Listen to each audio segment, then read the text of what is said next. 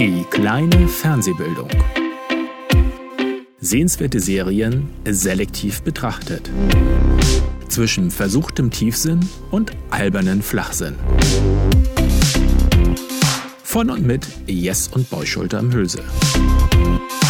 Einer von uns schaut immer in die Röhre.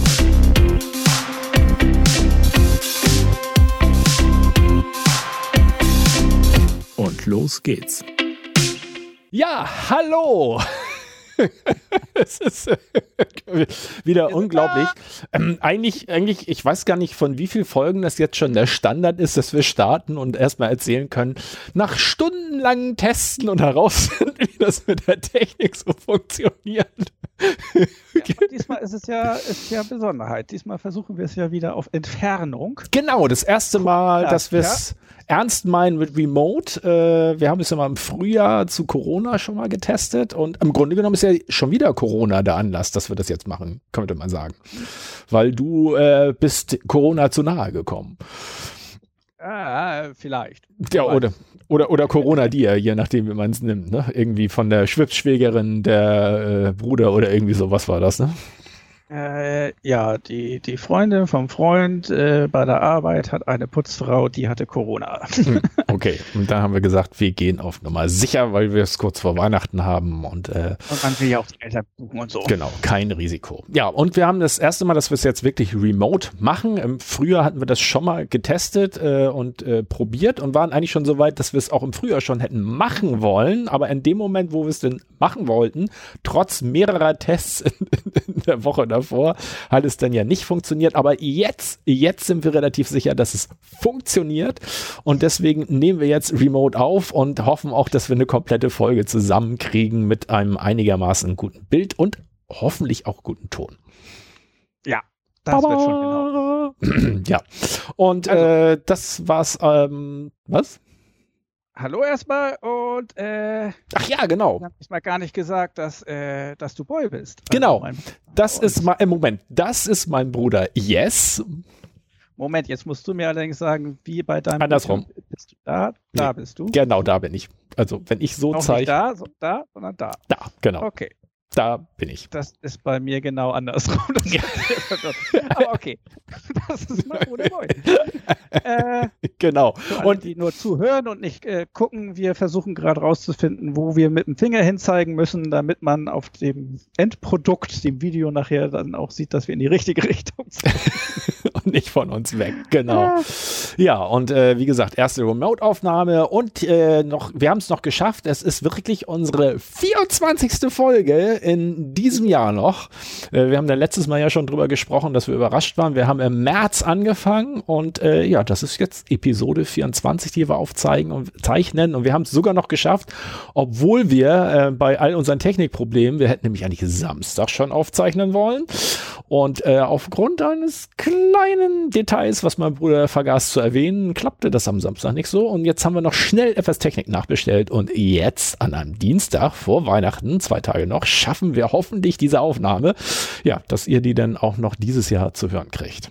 Und es soll auch sozusagen 20 Aufnahmen gemacht. Das sind ja mehr als zwei pro Monat, obwohl wir erst im März angefangen haben. Wie haben wir das denn hingekriegt? Ja, 2,2 Aufnahmen pro Monat. Wir waren zeitweise und wir hatten ja auch noch den Serienhänger drin, also wo wir fast, ich glaube, sechs bis acht Wochen nicht aufgenommen haben. Und am Anfang haben wir auch irgendwo noch mal eine vier bis sechs Wochen Aufnahmepause. Ah, ich weiß, weil wir teilweise eine Aufnahme gemacht ah, haben, ja. getrennt haben in Quassel-Ecke und genau. nicht Quassel-Ecke. Wir haben wir ja genau so Monsteraufnahmen, wo wir gedacht haben, die vier Stunden können wir keinen zumuten, dann machen wir zweimal zwei raus. dann, dann ja, ist es weniger, dann wird es weniger. Das wird weniger. Okay, und äh, ja, dann hoffen wir mal, dass das alles klappt. Und äh, ach ja, wollten wir eigentlich auch immer gleich zu Anfang sagen, nicht nur wer wir sind, sondern auch, dass äh, unser Thema heute sind britische Panel-Shows, hat mein Bruder mir aufoktroyiert. Ja. Also gar nicht genau eine, gesagt, eine. Britische Comic-Panel-Shows, okay. wenn ich drüber nachdenke, weil es gibt auch ernsthaftere, aber eigentlich gucke ich nur die, wo irgendwelche Comedians äh, drin rumhängen. Also mir, ja. mir, mir, kam das so schon ziemlich ähm, speziell vor und jetzt sagst du, es gibt, ist auch noch ein Spezialfall vom Speziellen. Es sind aktuelle 2000er Jahre britische Comedy Panel Shows. ja, aber irgendwie ähm, sitzen die auf YouTube zu finden sind. Ah ja, genau. Und es sitzen immer irgendwie dieselben drin. Also es ist ein ziemlich großer Cast, aber es ja. tauchen dieselben Leute in den verschiedensten Panel-Shows auf, ja. Genau. Ähm, ja, dann. Erstmal, was, was sind denn Panel-Shows? Also, Moment, Moment, Moment. Äh, ich muss mich noch ausprobieren, damit das auch klappt. Nämlich äh, der Einstieg in unser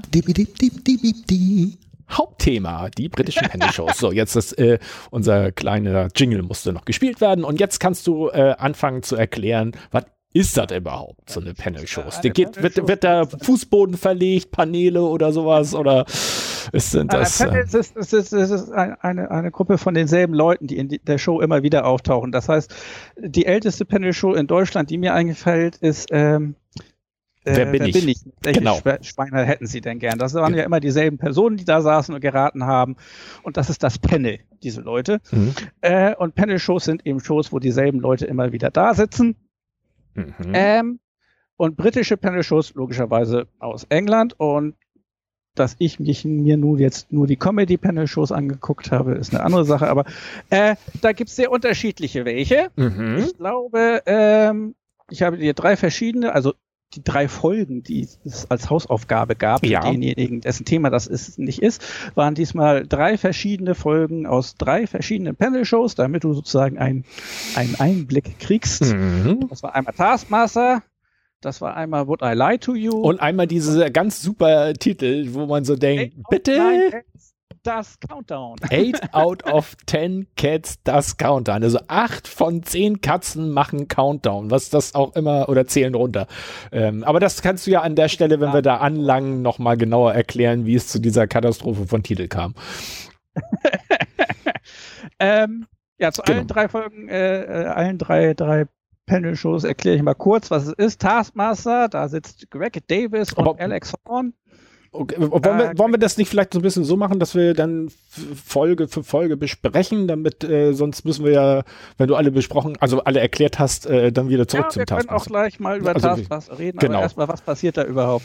Genau, Taskmaster. Das ist der Taskmaster, sitzt da auf einem Thron auf der Bühne, neben ihm sein Assistent Alex Horn und äh, es ist eine Panel-Show, weil pro Season zwar andere Leute, aber pro Season sitzen fünf Comedy-Personen äh, äh, da und äh, sind die Kandidaten und die kriegen vom Taskmaster Aufgaben gestellt. Aufgaben gestellt, Tasks äh, gestellt, das ist äh, sehr breit gefächert. Das heißt, mhm. es gibt äh, so simple Aufgaben wie, äh, mh, keine Ahnung, isst so viel Melone innerhalb von fünf Minuten, wie du kannst. Es gibt Aufgaben wie, hier hast du 20 äh, Euro, kauf das großartigste Geschenk für den Taskmaster, du hast sechs Monate Zeit. Also es ist auch eben mal lange Zeit, mal fünf Minuten Zeit, okay. sehr unterschiedlich. Ja, das war mir nicht Die Personen kriegen diese Aufgaben äh, getrennt gestellt. Es wird aufgenommen, wie sie sich dabei anstellen und das wird dann eben in der Show angeguckt, bewertet von eins bis fünf. Dann gibt's Punkte pro Runde und am Ende hat einer die Folge gewonnen und am Ende der Season werden alle Punkte zusammengezählt und jemand hat äh, äh, die Season gewonnen. Das eine Besonderheit ist noch, dass, dass die erste Aufgabe pro Folge immer ist, dass irgendwas mitgebracht werden soll. Was weiß ich, dass das, äh, das niedlichste, was man äh, finden kann oder das, das äh, unpassendste Geschenk oder sowas. Und da bringt, bringt jeder äh, Kandidat was mit. Mhm. Dafür gibt es schon mal Punkte denn, je nachdem, wie gut das passt. Und äh, das ist das, worum es in der Folge geht. Das heißt, am Ende der Folge, der Gewinner darf das mit nach Hause nehmen, was mitgebracht wurde. Mhm was sehr häufig auch nicht das ist, was man unbedingt mit nach Hause nehmen will. ja. Ähm, ich weiß nicht, ich hatte dir, glaube ich, eine relativ frühe, es gibt inzwischen die zehnte Staffel. Das ist eine Corona-Staffel, das heißt, hm. da ist kein Publikum mehr da, aber trotzdem ist es eine äh, sehr schöne Staffel, je nach Staffel gibt es eigentlich immer ein, zwei Comedians, die ich total witzig fand und danach geguckt habe, ob ich nicht mehr von hm. denen finde. Das sind das, sind das immer alles. Comedians oder sind das auch manchmal normale immer Celebrities? Also immer Comedy, okay. Also es sind inzwischen, also bei der letzten waren welche dabei, die haben vor 20 Jahren in einer Comedy-Serie mitgespielt und Hm. inzwischen, keine Ahnung, was die so gemacht haben. Okay. Ich glaube, ihnen gehen inzwischen die Leute, die gerade aktuell Comedy machen, ein bisschen aus, aber Hm. äh, Aber es ist immer Comedy, eigentlich okay. Comedy.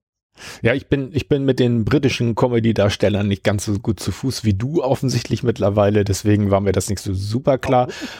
Was mir aber aufgefallen ist, dass die, ähm, ich vermute mal, dass da auch ein bisschen äh, geskriptet ist in den äh, Dingern, damit das gut wirkt, aber trotzdem, äh, dass die relativ locker flockig auch immer so spontan äh, lustig antworten können. Äh, ja, ich glaube aber, es werden einfach nur die Aufnahmen sozusagen genommen, wo die was Witziges sagen Mhm. der Rest wird nicht gesendet. Deswegen wirkt es so, als würden sie ständig witzige Dinge sagen. aber äh, ich habe das Gefühl, und das macht es auch aus, ich glaube, es macht aber viele britische Serien aus oder äh, Live-Shows aus, die gehen da alle sehr freundlich miteinander um. Man hat nicht das Gefühl, es wird äh, hartnäckig um irgendwas gekämpft, sondern es geht mehr darum, dass man zusammen Spaß hat. Hm. Ähm, ja, und das kommt irgendwie auch rüber. Und deswegen mag ich diese Sendung immer sehr gerne. Ähm, ja, erzähl du erstmal bei Taskmaster. Wir gehen die anderen ja noch durch. ja. Du kanntest, Ähm. glaube ich, keine von diesen ganzen Sendungen. Äh, doch, du, kannst du mal ganz kurz gucken, ob du, ich glaube, du pustest wieder ab und zu auf dein Mikro oder ob du in Skype ein bisschen runterregeln kannst, weil manchmal übersteuerst du leicht. Nicht doll, aber so ein bisschen. Wie mache ich das denn? Äh, Audioeinstellung Skype. Ich kann ja zwischen Audio- ding, ding, ding. Ja. ding, ding, ding, ding, ding, ding, ding, ding. Ob du da irgendwie. Einstellung automatisch anpassen ist. Ja, dann, dann mach das mal raus. Okay. Und dann Jetzt versuch ist mal, es so, raus. und versuch mal so ein bisschen zu regeln. Da müsste ja eine Anzeige sein, wenn du was sagst, dass du das so ein bisschen auspegelst, dass das nicht so stark ist. Ehrlich gesagt, nein, da ist keine Anzeige. Okay? Ich Nee, kann da nur den Schieberegler an- oder ausmachen. Ich kann sonst nichts machen. okay, dann mach den mal wieder an. Das ist vielleicht dann doch besser. Und dann kannst du vielleicht das, Das das, heißt, ich sollte ein bisschen ruhiger reden. ja, vielleicht. Okay, ich versuche. Ja, ne, oder, oder ich weiß nicht, manchmal, ich glaube, du pustest manchmal wieder. Nee, eigentlich doch nicht. Nee, dann ist das doch eine Übersteuerung. Äh, du musst es sagen, wenn es gerade passiert. Mal, äh, Ja, gucken, okay. Noch mal. Naja, keine Ahnung. Wo waren wir? Ähm, ja, genau, Taskmaster. Ähm, das äh, hat, du fragtest, ob ich die äh, kenne. Und zwar, ähm, jein, also äh, ich äh, kannte nur, du hattest mir Taskmaster vorher schon mal empfohlen und auch die Folge, die du mir empfohlen hast. Und ich hatte damals aber nur, damals, vor ein paar Monaten war das irgendwie, hatte ich ein bisschen reingeguckt und hatte mich ein bisschen gewundert, weil ich da einen Link angeguckt hatte. Und manchmal ist es ja ein bisschen gruselig. YouTube wusste noch, dass ich mir das angeguckt hatte und es fing so ein bisschen mittendrin an. Und ich hatte aber gerade weggeguckt und dachte erst so, oh, die steigen aber steil ein. Taskmaster, das hatte ich gar nicht so in Erinnerung. Und dann kriegte ich aber mit, ah, ich hatte das bis dahin geguckt, ähm, schon geguckt. Und ähm, ja, was mir als erstes aufgefallen ist, was mir das bei allen dreien ein bisschen schwer gemacht hat, äh, war, dass es keine Untertitel gibt. Und ich äh, offenbar, das war mir gar nicht so klar, geübter in amerikanischen Englisch bin und ich oftmals ein bisschen Schwierigkeiten hatte, das britische Englisch zu verstehen. Vor allen Dingen, wenn offensichtlich so kleine Wortwitze oder, oder irgendwie sowas Kurzes kam, wo ich, wo, wo alle dann so, wird kurz was gesagt, ich verstehe das kaum und alle lachen drüber. Und dann, das hatte ich doch ein bisschen häufiger so, dass ich erst kurz geguckt habe, ob man bei äh, YouTube kann man ja mittlerweile bei vielen Videos auch Untertitel anmachen, aber bei denen, die du mir genannt hast, äh, schien es zumindest nicht zu gehen. Das sind ja auch nur automatisierte Untertitel, aber das hat mir ein bisschen geholfen. Und da habe ich so das Gefühl, so das eine oder andere an Witz ist mir dann doch entgangen. Und äh, ja. Ja. Dazu muss ich sagen, das geht mir immer noch so. Ach so, okay, das ist. Das ist tatsächlich so. Erstens, ähm, bei der aktuellen zehnten Staffel, da gibt's Untertitel, die man einschalten kann, das sind aber auch automatisch erstellte. Ah, also okay. die, wo, und die sind so häufig falsch, also so, dass ich auch merke, dass, Dass das schon eher dass ich die anstrengend ist. okay. Das heißt, auch Google hat es nicht leicht mit dem britischen Englischen anscheinend. Hm. Und auch gerade in der aktuellen Season ist einer dabei, der anscheinend ein bisschen Welsch spricht. Und es waren auch schon mal ein bisschen Schottische dabei. Und das Hm. merkt man auch sehr deutlich, die versteht man dann fast gar nicht mehr. äh, ich habe aber auch das Gefühl, dass ich häufig dann auch darüber lustig gemacht wird, dass es äh, den Briten selber auch so geht, dass die schwer zu verstehen sind, wenn sie sehr Hm. schottischen Slang haben oder ähnliches. Ähm, das bleibt ein bisschen so, aber es Hm. hat mir den Spaß nie verdorben, weil kriegt man eben Wortwitz mal nicht mit, das ist ja nicht so schlimm. Ich fand es sehr witzig, irgendwo hieß es mal, äh, äh, ein Kandidat made a little Trump. Äh, und made a little Trump dachte ich natürlich sofort an Trump in Amerika und so weiter. Ja. Heißt aber, ist Englisch für hat, hat, hat gepupst. Echt? Und da durfte man dann sogar vorher raten, wer, wer vor Aufregung gepupst hat. Und dann wurde es auch gezeigt. Ähm, Mm, aber, aber, aber- äh, das wundert mich, dass dieses Wortspiel mir nicht schon längst irgendwie aufgefallen ist, weil das im Zusammenhang mit Trump ja eigentlich sehr nahe gelegen gewesen wäre. Aber okay.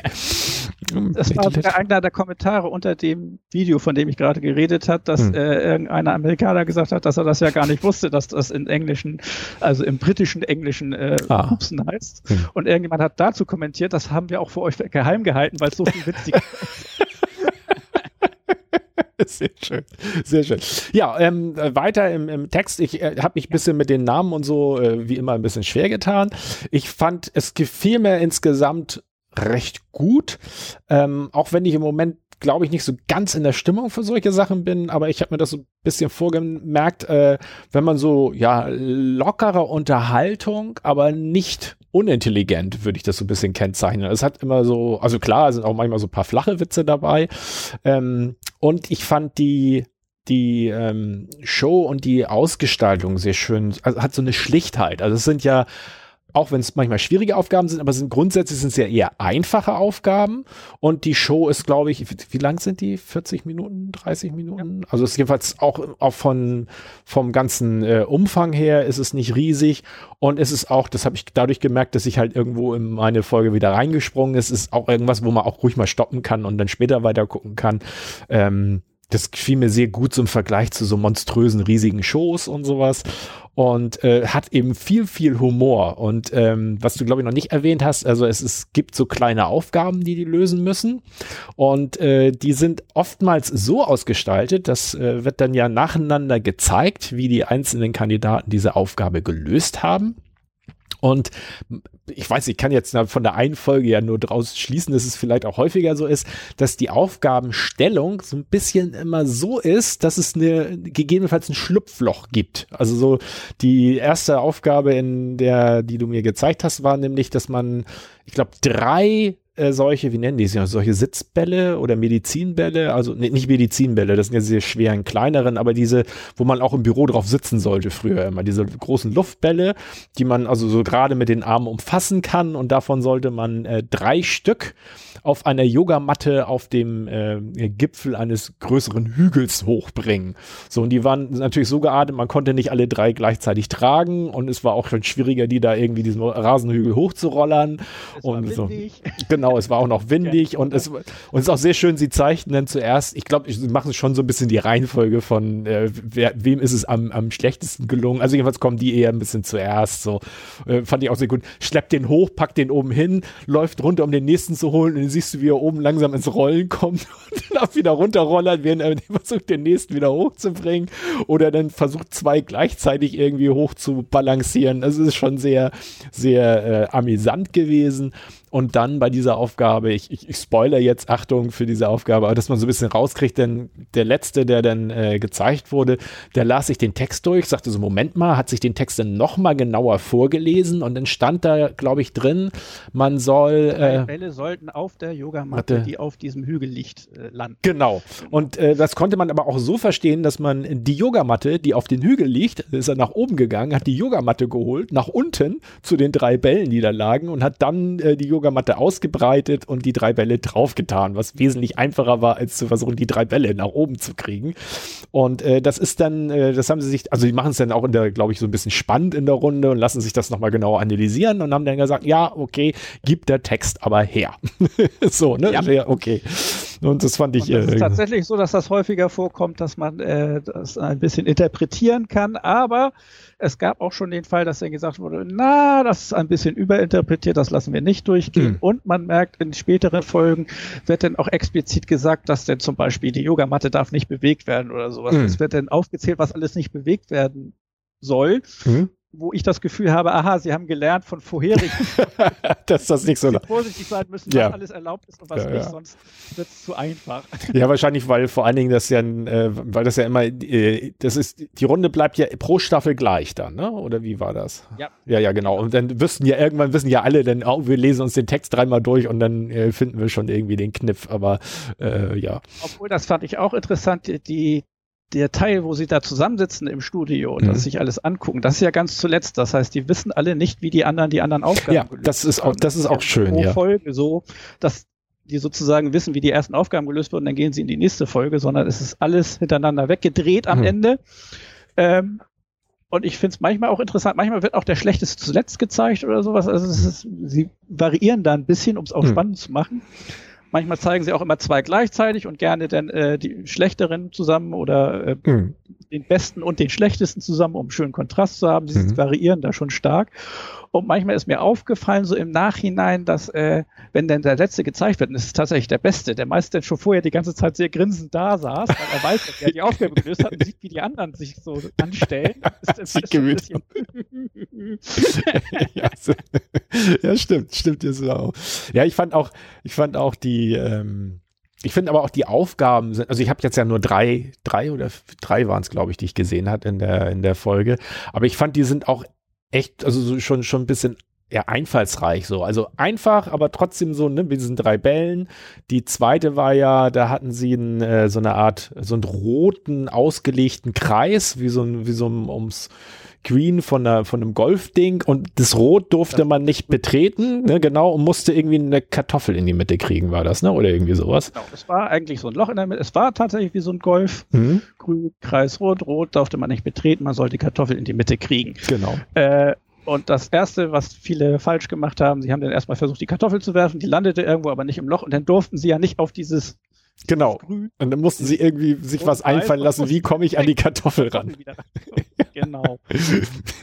ja, das fand ich auch sehr das gut. ist dann auch die legendäre Folge von, aber das, das äh, will ich eigentlich nicht verraten. Nee. Also die Season 2, zweite Folge ist eine sehr bekannte Folge, wegen Ja, okay. äh, diesem roten Grün, weil das rote Grün da das zum ersten Mal äh, auftaucht. Mhm. Ach, das kommt, das kommt später Das noch kommt auf, ja? später häufiger Ah, noch mal okay. vor, mit anderen Dingen, die da irgendwie sind, aber man darf dann Hm. nie darauf treten. Ah.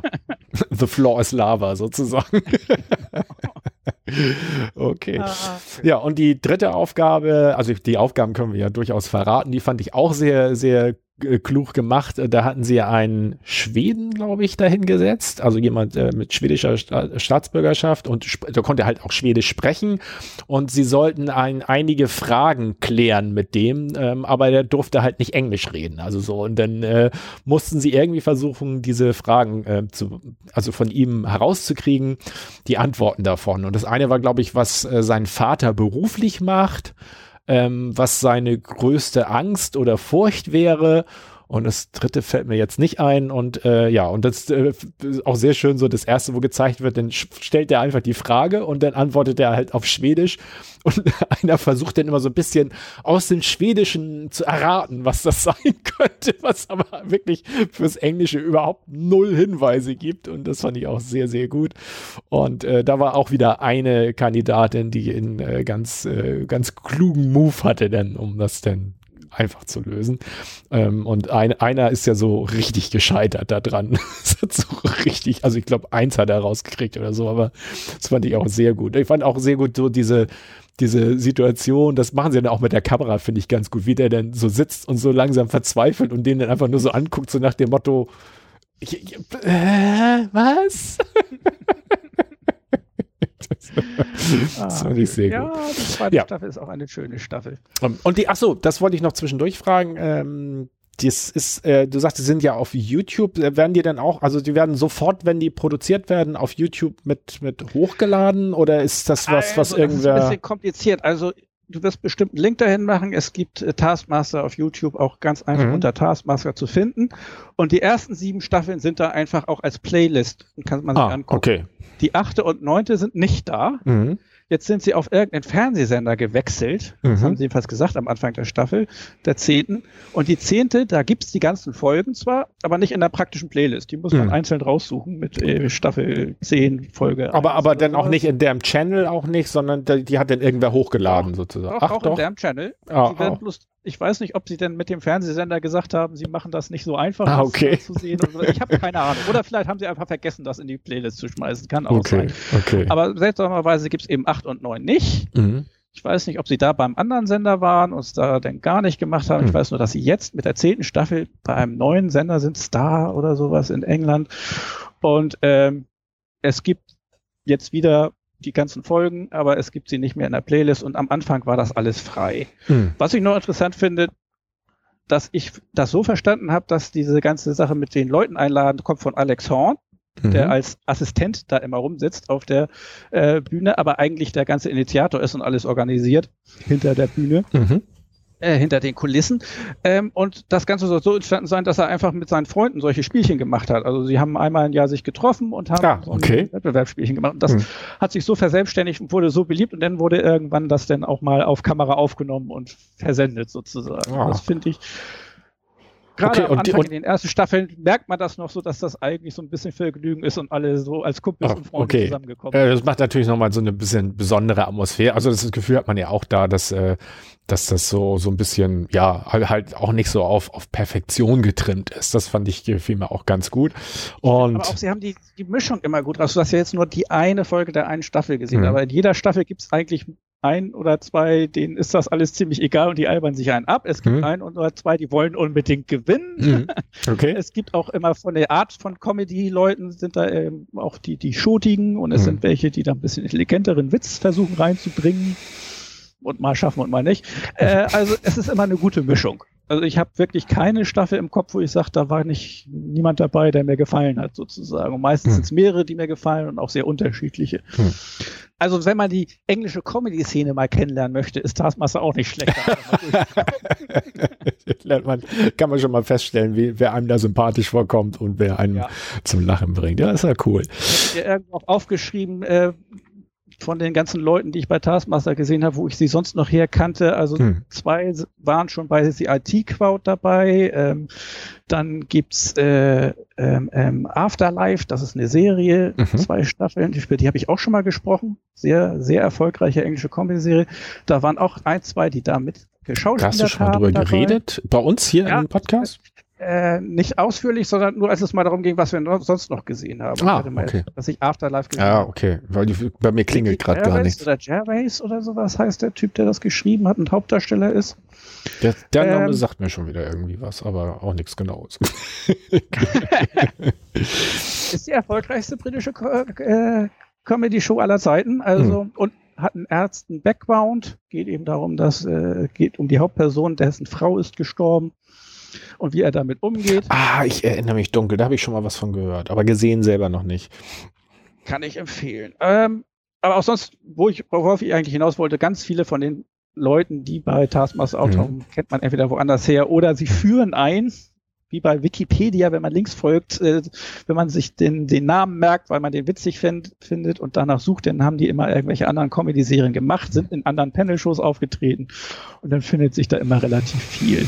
Hm. Noel Fielding und Richard Ayodi sind meine beiden Lieblinge, die ich da kennengelernt habe. Und äh, ja, War der, war der, war, eingibt, eine Menge. waren die beide in dem Taskmaster? Also mit den Namen bin ich ja völlig äh, flöten gegangen, weil nach den Sind beide in Taskmaster aufgetaucht, aber nicht in Ich hab Staffel jetzt zwei. okay. Ich muss mal kurz gucken. Da war Joe Wilkinson, der war in Afterlife mit drin, spielt Mhm. einen Briefträger. äh, nee, die sind Nee, nicht dabei. okay. Noel Fielding ist in Serie 4. Hm. In Staffel 4. Ähm, ja, aber um so den Übergang zu machen, zum Ja, Beispiel. Mortimer aus Serie 5 Mhm. äh, von Taskmaster ist auch ein häufiger Gast bei Would I Lie to You?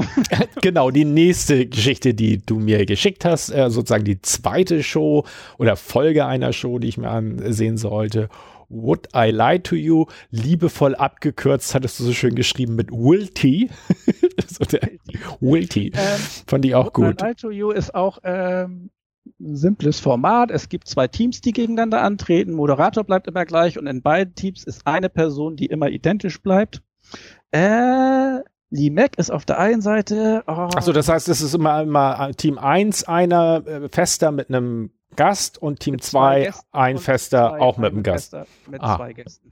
Es sind immer Dreierteams. Also es sind hm. immer zwei Gäste auf beiden Seiten. Ach stimmt, das war ja, oh, das ist aber auch schwierig. Ich habe hab die so schnell hintereinander geguckt. Stimmt, das war das mit den Dreierteams, ja. Ich war jetzt gerade innerlich. Richardson. John Richardson hieß der eine, Lee Mack der hm. andere. Die sind immer da, mhm. deswegen Panel Show und immer zwei Gäste dazu und die beiden Teams treten gegeneinander an ähm, und erzählen jeweils Geschichten. Mhm und man muss denn, das andere Team muss dann raten, ob es gelogen ist oder wahr. Ähm, mhm. Ich weiß nicht, inwieweit sich die Leute vorbereiten können, ob die Gäste es wenigstens vorher kriegen. Also die Standardleute, wurde jedenfalls gesagt, kriegen Kärtchen, lesen die durch, wissen nicht, was draufsteht und müssen dann eben so tun, als ob es wahr ist. Also die kriegen also sozusagen das drauf. Was? Manchmal sind es eben okay. Lügen und wenn es eine Lüge ist, wissen sie vorher nicht, was auf der Karte steht mhm. und müssen dann aus dem Stand heraus sich ausdenken, warum das ja. denn jetzt wahr ja, ja. sein soll, was auf dieser Karte steht. Genau, und das, äh, das, das, was ich, äh, was, was für mich so, also was sehr amüsant macht, ist halt, also klar, die erzählen dann diese Lüge und dann kommt halt so ein Moment, dass dann kann sozusagen die, die, äh, die anderen, das andere Team fragt nach, so, ne, versucht so ein bisschen zu elaborieren, ne, ja, Mensch, äh, ich weiß gar nicht, ne, wenn das so und so war, wo war das denn, wo viel, wie, wo viel Jahren hast du dann dem noch was anderes, also versuchen so ein bisschen Fragen rundherum zu äh, stellen, die halt provozieren, dass da, dass man vielleicht merken kann, dass der andere so erstmal überlegen muss, so, äh, Moment, äh, da habe ich mir noch gar nichts zu einfallen lassen, wenn das äh, gelogen ist. Und ähm, du hast mir die Folge, was war das? Also die eine Folge mit einer legendären Geschichte, nämlich dem bulgarischen Pferd hast du mir. Äh, und die war wirklich relativ gut und äh, sehr, sehr klasse und äh, mit viel zu lachen. Und vor allen Dingen fand, ich so gut, weil ähm, äh, also es war einfach gut, aber wo man merkte, ich vermute mal, das ist auch mit einer der längsten Sequenzen jemals gewesen, weil der eine sich sehr darüber, also der eine aus dem anderen Team sich sehr darüber immer elaborierte, so, ja, das kann ja gar nicht überhaupt so und wenn du nicht, warum hast du denn nicht da und jenes und, und teilweise kommt der gar nicht mehr zum Antworten, weil der sich so drüber aufregt, dass das alles so ja gar nicht angehen kann. Das kann ja überhaupt nicht sein und so und so und so und deswegen nicht sein. Und das, äh, das fand ich äh, sehr, sehr, sehr gut. Also das hat mir gut gefallen. Ähm, das könnte ich mir auch, also das war so eine Sache, also Taskmaster fände ich, fände ich auch gut. Wobei ich immer so das Gefühl habe, ein Stück des Charmes macht das Britische aus. Also ich könnte mir bei Would I Lie to You eher eine deutsche Variante vorstellen als bei Taskmaster. Ja. Ich weiß nicht, könnte ich nicht so, aber ich glaube, weil, weil diese, dieser britische etwas Understatement-Humor halt sehr, sehr gut der Sache zu, äh, zuträgt. Ja, dann noch einmal zurück zu Taskmaster, mhm. äh, wo du das sagst. Es gab einen Piloten, das äh, eine amerikanische Folge gab ah, okay. Taskmaster. Und die ging ein bisschen in die Hose. Also es war eine totale Katastrophe, aber ähm, alle Komiker, die da in Amerika waren, waren doch sehr dabei auf dem, äh, wie nennt man das, wenn, wenn man sich gegenseitig grillt, so Roasting. Äh, äh, Roast, genau, ja, ja. Roastmaster gibt es, ja, glaube ich, auch in Amerika. Den, den Humor, Show. wo man den gegen, sich gegenseitig ein bisschen niedermacht, das kommt ja sogar bei Taskmaster auch so mal vor, aber mhm. auf liebevolle Weise. Und mhm. in der amerikanischen Folge ging das so komplett verloren. Die waren alle sehr ernst dabei. Mhm in Anführungsstrichen, also es waren Komiker und die mhm. machten mhm. Witze, aber die waren alle sehr verbissen gegeneinander irgendwie. und ah, okay. genau verbissen ist das richtige ja, Wort. Ja. Und das, das kam so gar nicht rüber, was eigentlich den Taskmaster so ausmacht. und das hat mich gewundert, weil sie hatten Alex Horn dabei, den hatten sie ja okay. an Bord geholt und ich dachte, der würde dafür sorgen, weil Alex Horn ist zum Beispiel auch der, wie gesagt, der organisiert das alles hinter den Kulissen. Mhm. Ähm, es gab mal den Vorschlag, es gab eine Sonderserie, wo die Sieger der ganzen vorherigen Staffeln waren. Und dann mhm. kam der Vorschlag, wie wäre es denn, wenn man auch alle Ver Verlierer, die letzten nimmt, weil die waren mhm. eigentlich auch immer sympathisch und witzig. Und er meinte, das lädt er ein bisschen ab, weil das könnte ein bisschen drauf hinauslaufen. Ja, die, die, die, die dummen Verlierer, wir schicken sie mal. In, also das okay. hätte, hätte ihm einfach so vom Gefühl her nicht gefallen. Ah, dachte, okay. Wenn man das schon so äh, ablehnt deswegen, dann hätte er doch vielleicht in der amerikanischen Folge irgendwie sehen können, dass das auf das Falsche hinausläuft. Andererseits, vielleicht hat man ihn nur mit rübergeholt und mhm. er hatte nicht viel zu sagen, außer zum Präsentieren. Ich weiß es nicht, wie das gelaufen mhm. ist. Ich weiß mhm. nur, es gab nur eine Folge, die habe ich gesehen. Mhm. Die war nicht total super scheiße, aber es hatte absolut eben nicht den Charme des Nee, Englischen nee. und ich kann verstehen, dass es nach der ersten Folge dann eingestellt wurde. Aber das, das finde ich ist auch ein gutes Wort, äh, wo ich gerade so gesucht habe. Es hat einfach Charme, das Ganze. Es ist charmant. Also alle, alle drei finde ich, der Taskmaster noch mal ein bisschen mehr, aber ähm, das hat eine Charmanz, diese, diese Sache. Es ist Humor mit einer Charmanz und trotzdem aber halt äh, leicht und äh, ohne zu albern. Also ich meine, klar, das ist auch Albernes drin, aber es wirkt nicht gleich so dieses, äh, äh, es ist nicht alles so dieses Schenkelklopfer-Humor, sowas in der Form, ja. Ähm, ja, also dieses äh, Would, Would I Lie to You hat mir auch sehr gut gefallen und ähm, da könnte ich mir auch durchaus vorstellen, dass man das auch auf, auf Deutsch versuchen konnte. Das ist mir dann zwischendurch mal als Einschub auch, ich habe so überlegt, gibt es irgend sowas ähnliches in Deutschland? So eine aktuelle Panel-Show? Wüsstest du da was? Also mir ist nämlich nichts eingefallen. Mir sind so die alten Sachen wie Wer, wer bin ich? Oder ganz früher gab es ja auch ähm, Sieben Tage, Sieben Köpfe mit Rudi Carell. Das war auch immer so ein Ja. bisschen Humor. Also der Humor war auch so ein bisschen, mm, aber äh, das war noch so. Aber mir fallen keine aktuellen deutschen Panel-Shows so richtig ein. Aber ich bin da also auch nicht man könnte so. auch die ganzen äh, ähm, Ach, äh, dieses den Superstar und sowas. Kann man auch als Ah, stimmt, sitzen, ja. Da sitzen ja immer dieselben drei und Ja. bewerten. Aber das ist, hat, ist, finde ich, ein eigenes Genre. Ja. Davon gibt es ein bisschen viele. Aber nee, Ja, wüsste ich okay. auch nicht so. Na, okay. Aber das kann, bei mir muss ich ganz klar sagen, es kann auch einfach an Unkenntnis der deutschen äh, ähm, ähm, Show-Szene so richtig liegen. Ja, ich kriege da auch kaum noch vielleicht. was mit. Vielleicht fehlt uns da etwas. Ja. Kann Aber jemand uns einen Kommentar Da könnt, da könnt ihr, wenn ihr das seht oder hört, ja mal kommentieren. Entweder, da kann ich ja gleich mal unseren kleinen Werbeeinschub. Also wenn ihr uns auf YouTube seht, dann dürft ihr gerne einen Daumen nach oben da lassen, vielleicht auch ein Abo.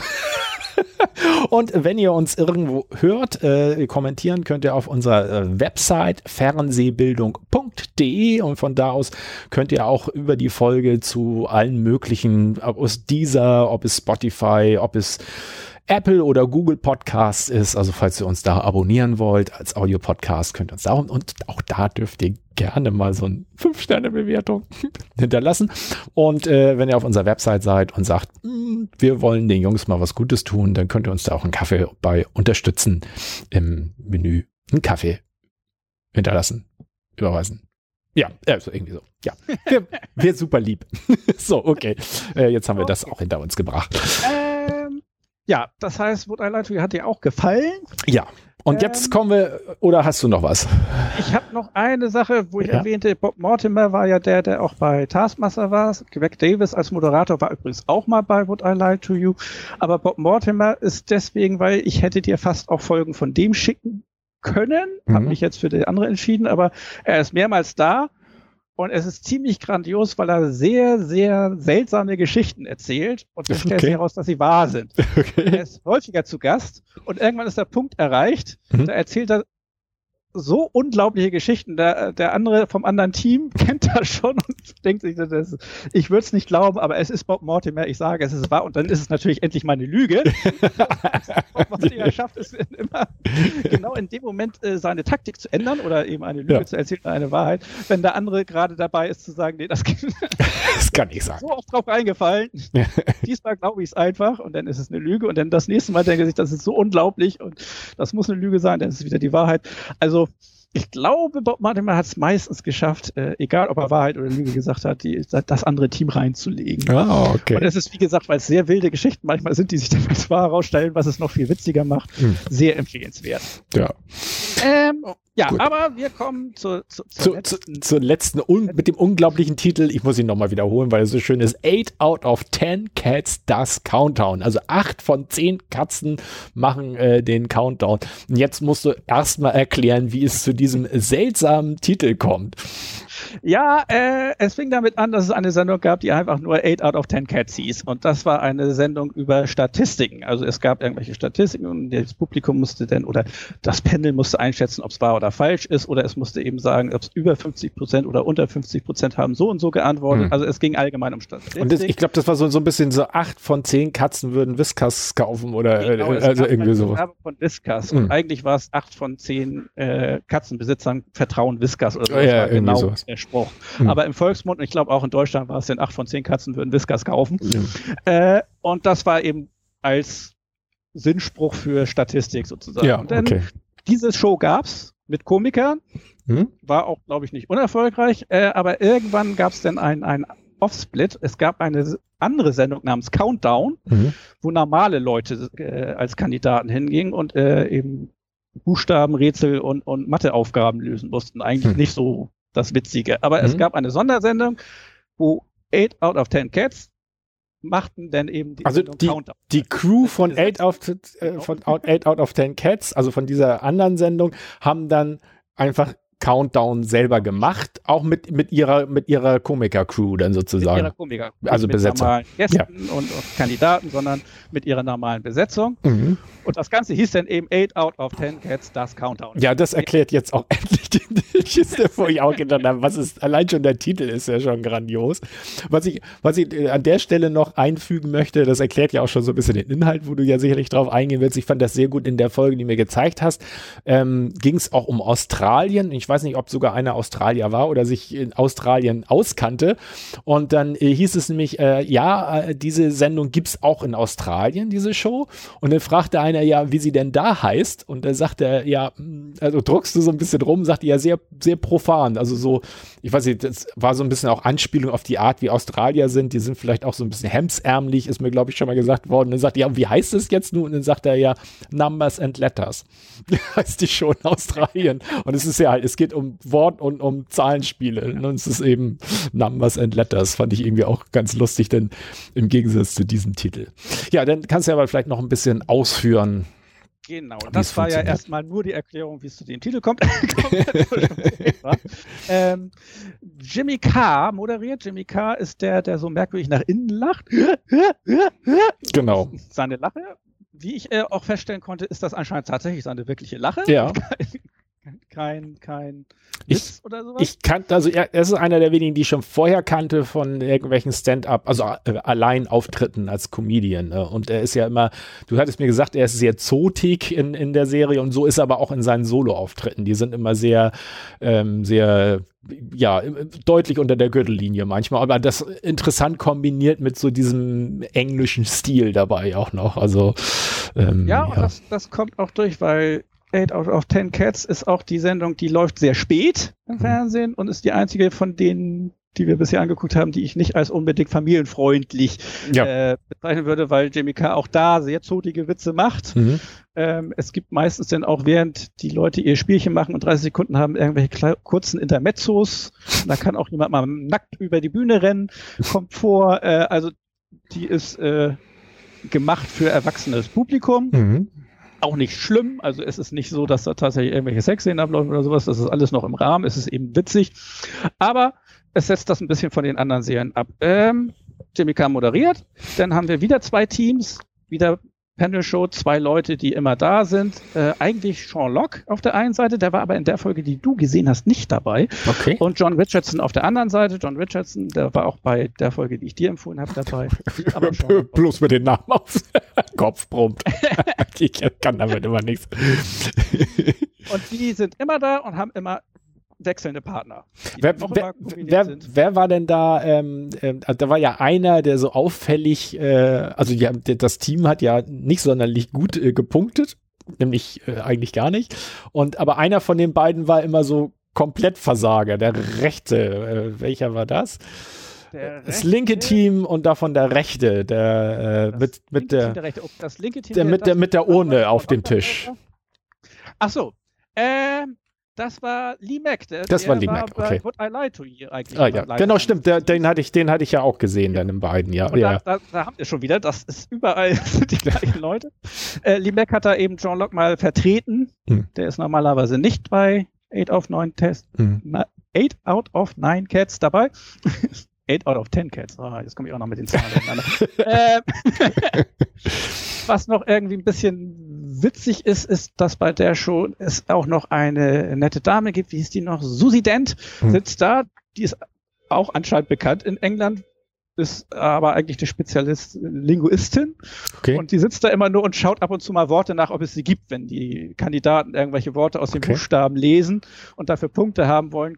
Ist sie die, die entscheidet, ob das. Ach, die, äh, ah, das war nicht, das war nicht die Buchstaben au- auf, äh, die die Buchstaben dahingestellt hat, sondern nochmal eine. noch, ah, aber Es okay. sitzt noch eine da, die ist, ich hab, manchmal kommt sie die ganze Sendung nicht vor. Ich weiß nicht, mhm.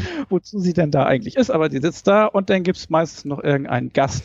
Äh, und in der Sendung, die ich dir gegeben habe, wiederum, mhm. hatte ich auch gedacht, machen wir nochmal die Erinnerung an Alex Horn mhm. mit seiner Horn-Section, die da zu Gast war, äh, die man auch schon, also man hat das Gefühl bei diesen Panel-Shows, den aktuellen jedenfalls, dass die, alle Leute da überall ausgetauscht werden und hm. hin und her geschoben hm. und sich gegenseitig einladen. Aber das, das finde ich immer noch besser als dieses Gefühl, was man manchmal hat äh, mit äh, bestimmten Leuten, die auf einem Sender dann plötzlich so omnipräsent sind. Also wie, ach verdammt, jetzt fällt mir der Name nicht ein. Nicht Christian Ulm.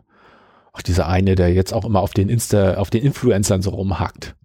Pocher, Pocher, genau. Ja. Der ist, ich weiß gar nicht, ob der RTL 2 oder so, jedenfalls taucht der irgendwie dauernd dann auf dem Sender auf und sowas anderes. Gibt es auch mit anderen Leuten, wo man das Gefühl hat, immer, der Sender hat mit der Person einen Vertrag gemacht und dann hat die eine eigene Show und taucht in den anderen Shows auch auf und irgendwie, und das finde ich, äh, ja, ich kann es nicht so verstehen, denn in anderen Shows auftauchen, das macht dann Werbung wieder für, für die andere ja, Show. Ja, ja. ja, aber das wirkt hier durchmischter, weil es halt mehr Personen sind, ne, in der, in der Folge. Also, ja. Ich muss auch sagen, äh, äh, es ist auch ein der Cast ist groß genug bei den ganzen hm. englischen Comedians. Es ist, wie gesagt, Taskmaster geht in die zehnte Folge. Es sind immer fünf Gäste, das sind 50 äh, unterschiedliche Comedians, die da auftreten. Hm. Also da ist es, mangelt es nicht. Hm.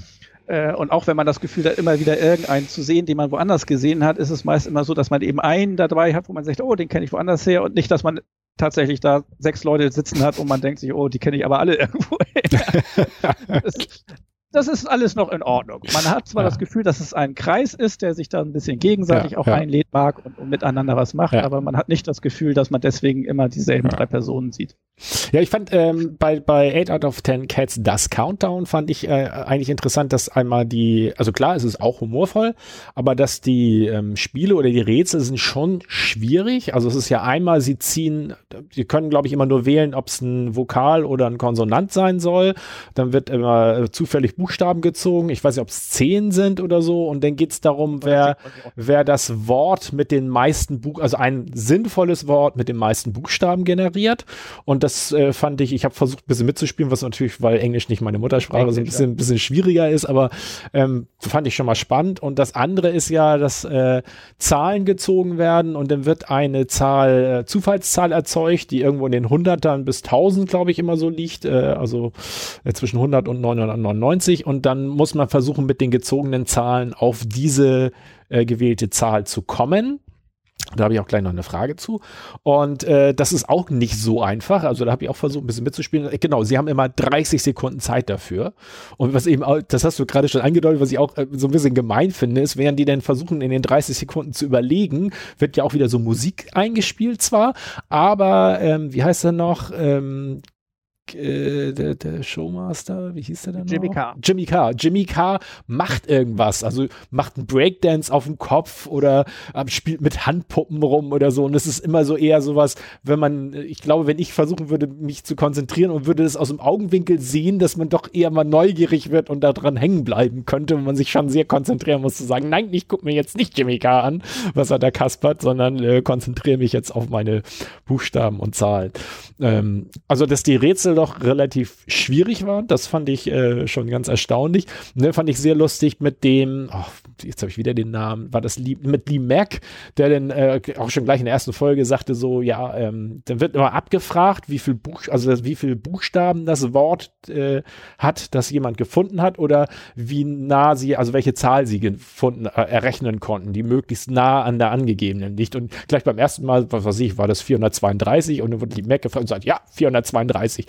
Und dann ging es daran, dann müssen sie ja ihren Lösungsweg vorstellen. Und dann fängt er an, so, ja, 4, 300. Und dann sagt die an der Tafel so gleich, ja, aber das ergibt doch eine ganz andere Zahl. Und er so, nee, das müsste doch eigentlich hinkommen. Und naja, ich glaube, in einer der letzten Runden, wo er jetzt schon zigmal versagt hatte, so, wurde wieder gefragt, ja, und wie nah bist du an 356? Ja, ich habe genau 356. Ja, und dann sag mal dein, Lebens-, äh, dein Lösungsweg. Ich habe keinen. Ich habe keinen. Es ist mir auch egal jetzt. das fand ich auch sehr, sehr gut. Oder, oder, eben halt, es wurden irgendwelche völlig abstrusen, nicht existenten, also wo auch sofort klar ist, so, nee, da muss auch gar keiner mehr nachgucken. Das Wort gibt's so nicht. Ja, also fand genau. ich sehr gut, ja. Und dann glaube ich, ich weiß nicht, ob das aber auch Standard ist, dann kam zu der, ähm, ach, wie heißt denn noch die früher mal bei dem Glücksrad? Maren Gilzer. Also da ist ja die Mar englische Maren Gilzer Version, die so die Zahlen hinsteckt und dann kam ja bei der schon noch jemand hinzu, der sie so äh, als Sidekick so ein bisschen unterstützen sollte, der aber auch so mehr so als Comedy Sidekick dann dazu kam. Ist, ist das auch immer oder ist das äh, nur in der Folge mal so gewesen? Äh, nein, der ist meistens dabei, nicht immer. Mhm. Ist übrigens derselbe, der den wunderbaren One-Shot-Hit auf dem roten Grün geschafft hat. Ja.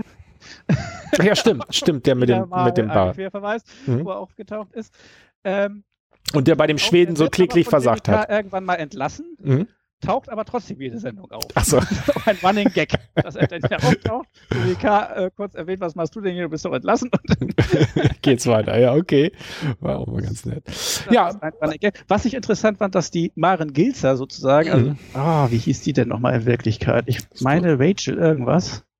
Rachel Wiley? Ah, bin ich ganz sicher. Ähm, die macht das ja immer ganz lässig, auch mit dem Ausrechnen und hat meist sogar die richtige Lösung parat. Äh, mhm. Das ist eine studierte Person, die hat Mathe studiert und äh, Ach, das, das, genau, das ist nämlich meine Frage, weil äh, das sieht ja so aus, weil äh, da bin ich so ein bisschen in Schwierigkeiten gekommen, weil sie macht ja diese Zahlen werden ja per Zufall gezogen und die Zahl, wo es hingehen soll, wird auch per Zufall ausgewählt. Und weil sie aber dann immer sofort sagen kann, so, ähm, dann fragt Jimmy Kasi zum Schluss, äh, wenn, wenn das alle nicht geschafft haben, äh, genau auf die Zahl zu kommen, ist das denn möglich? Und dann, also in der, in der ähm, Folge, die du mir gegeben hast, hat sie jedes Mal gesagt ja und dann aber auch so auf äh, mal drei durch sieben geteilt und also schon so ein bisschen also wenn man da selber mit versucht mitzuspielen, dann fängt man ja erstmal so mit Plus und Mal so ein bisschen an, rum zu experimentieren, Plus, Minus, Mal geteilt, aber die, die ist dann schon so gleich so mit zwei Drittel und irgendwie so, also es war schon so, mh. Hm, und äh, da konnte ich mir eigentlich nicht vorstellen, weil sie das jedes Mal so aus dem Ärmel schüttelte. Äh, aber die ist wirklich so schlau, dass sie das hinkriegt. Das ist eine sehr schlaue Person, ja. Okay. Also nicht, dass ich das jetzt nur, weil sie hübsch war, ihr nicht unterstellt hat, aber weil es wirklich so aus dem Ärmel geschüttelt jedes Mal war, dass ich sagte so, ja, gar kein Problem. Und dann fing sie dann schnell mal sofort zu rechnen. Und dann das dachte ich so. Das ist sowieso hm. sehr witzig, weil äh, sie ist eine sehr schlaue Person. Und wie gesagt, ich glaube, in deiner Folge kam sie nicht so vor, aber die Dame, die sie da als Linguistin haben, ist mhm. eben auch eine äh, hm. gelernte Linguistin, die mhm. dann die Worte überprüft, obwohl das ein bisschen, also sie ist etwas unterfordert, man kann ja einfach nur im Wörterbuch nachschlagen und mhm. es sagen, aber äh, die beiden Damen da sind eben eigentlich die Professionellen und die Männer sind die, die daneben sitzen und rumalbern. Ah, okay. Aber hatte nicht, hatte nicht die, äh, die hübsche, also die Maren Gilzer Variante, hatte die nicht aber auch immer das passende längste Wort äh, relativ schnell bei der Hand oder war das die Linguistin? Es wird ja das, immer nochmal. Äh, dachte ich, müsste eigentlich von äh, so sieht also der Linguistin kommen, aber ja, ich okay. habe jetzt nicht so drauf. Ja, ich wollte gerade sagen, ich, das habe ich jetzt nicht mehr so ganz klar. Ich weiß nur, dass dann, also einmal bei den Zahlen, das hat mich so beeindruckt, dass sie das jedes Mal so. Ich bin mir relativ zack, sicher, dass ne, beide trotzdem im Hintergrund irgendwelche hm. Leute haben, die vielleicht nochmal nachrechnen oder ja, ihr okay. über Mikrofon was sagen können. Ich bin mir auch nicht sicher, ob die wirklich 30 Sekunden haben, denn der hm. Alba-Kram, den Jimmy Carr dazwischen durchmacht, mhm wirkt manchmal so, als würde er länger als 30 Sekunden brauchen und ist zusammengeschnitten worden. Ja, das kann natürlich auch sein. Aber ich meine, es ist ja auch, also, ist ja auch nicht, nicht wirklich wichtig, aber äh, mich hat die Show so ein bisschen gepackt, weil ich relativ schnell auch so dieses, also zumindest bei den Zahlen so dachte so, und äh, genau, ich will das auch hinkriegen so. Und das, das war äh, und beim beim ersten Mal deswegen habe ich auch einen Teil da schon nicht so ganz aufmerksam verfolgt, weil nach der ersten Rechenaufgabe war ich der Meinung, ich hätte die doch ganz klar gelöst und wunderte mich, warum sie denn so einen komplizierten Rechenweg und das konnte ich mir gar nicht. Und dann habe ich erstmal nachgerechnet und festgestellt, dass ich äh, einen so äh, immanent äh, simplen Rechenfehler begangen habe, dass ich so gedacht hatte, so, oh, das kannst du ja keinem erzählen, das kann ja gar nicht angehen.